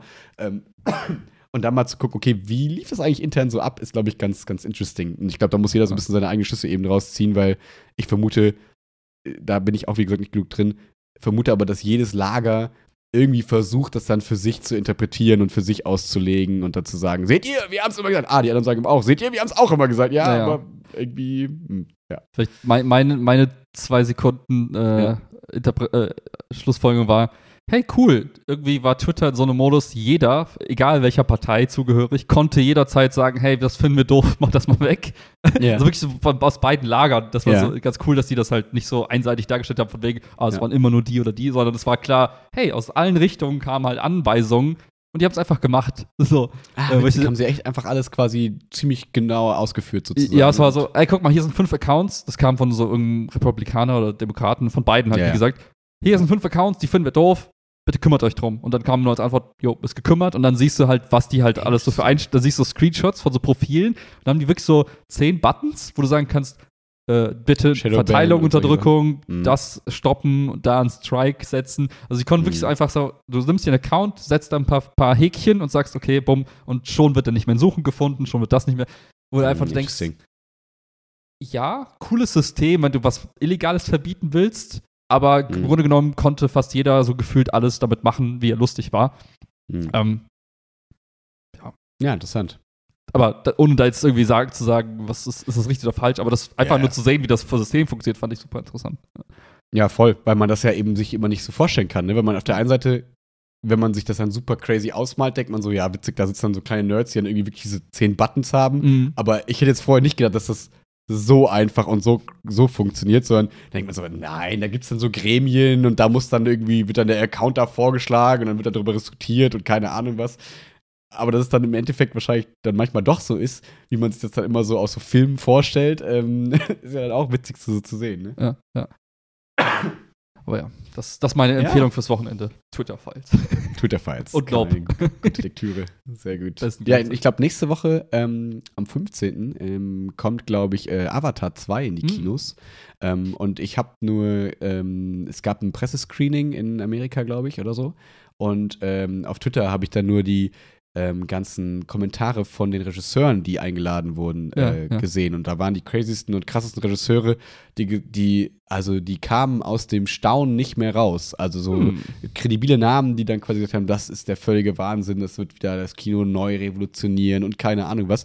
Und denkt so, entweder wurden die gut bezahlt hm. ähm, oder äh, es ist wirklich einfach wieder ein krasser Meilenstein, weil ich muss ja echt sagen, den ersten Avatar, ich fand den okay, so, aber also ich weiß so, im Kino, man war, das war krass wegen Ja, dem klar, 3D und so klar. weiter und so fort. Ja. Aber so storymäßig ist es jetzt kein Film, den ich mit Chiara mir irgendwann nochmal angeguckt hätte, so, Mhm, weil man so denkt, mhm. ja Gott, so ist Einmal halt gesehen, verstanden, cool. Nee, Genau, so. Und ähm, deswegen so ein zweiter Teil wäre ich jetzt so, ja, weiß ich gar nicht, ob ich mir den unbedingt angucken würde oder ob ich nicht warte, Mhm. bis der irgendwie auf Netflix kommt oder keine Ahnung was. Aber ähm, die haben es gerade so hingekriegt, jetzt dann so ein bisschen einen so zu hypen, dass man so denkt, hm, Mhm. guckt man sich dann vielleicht doch mal an und äh, bin mal gespannt, ob der was kann oder nicht. Dann, ja. Ja. Aber auf jeden Fall einer, den man im Kino gucken muss, gell? Allein ich glaube- Effekten und so weiter. Ich glaube, wenn man, genau, ich glaube, man guckt diese Filme dann nicht wegen der Story, sondern für, ich hole dann doch nochmal sinnvoll die 3D-Brille raus, Mhm. so ungefähr. Ähm, was Finde ich ja ganz nice, weil ich wollte ja schon immer- mal wieder ins Kino, aber irgendwie lief da nichts so Kinowürdiges. Und jetzt Mhm. wäre mal wieder ein Grund, um Popcorn und Nachos in sich reinzustopfen, ohne schlecht zu wissen. Absolut. Absolut. Nice, Alrighty. nice. Dann, oh, gute zwei Stunden geworden. Ähm, 1,50 sagt die Easy Uhr. Laid Backs Someday, äh, sagt man doch, äh, Talk. Klar, sagt man so. Ähm, dann einen schönen Tag und äh, peace out. out.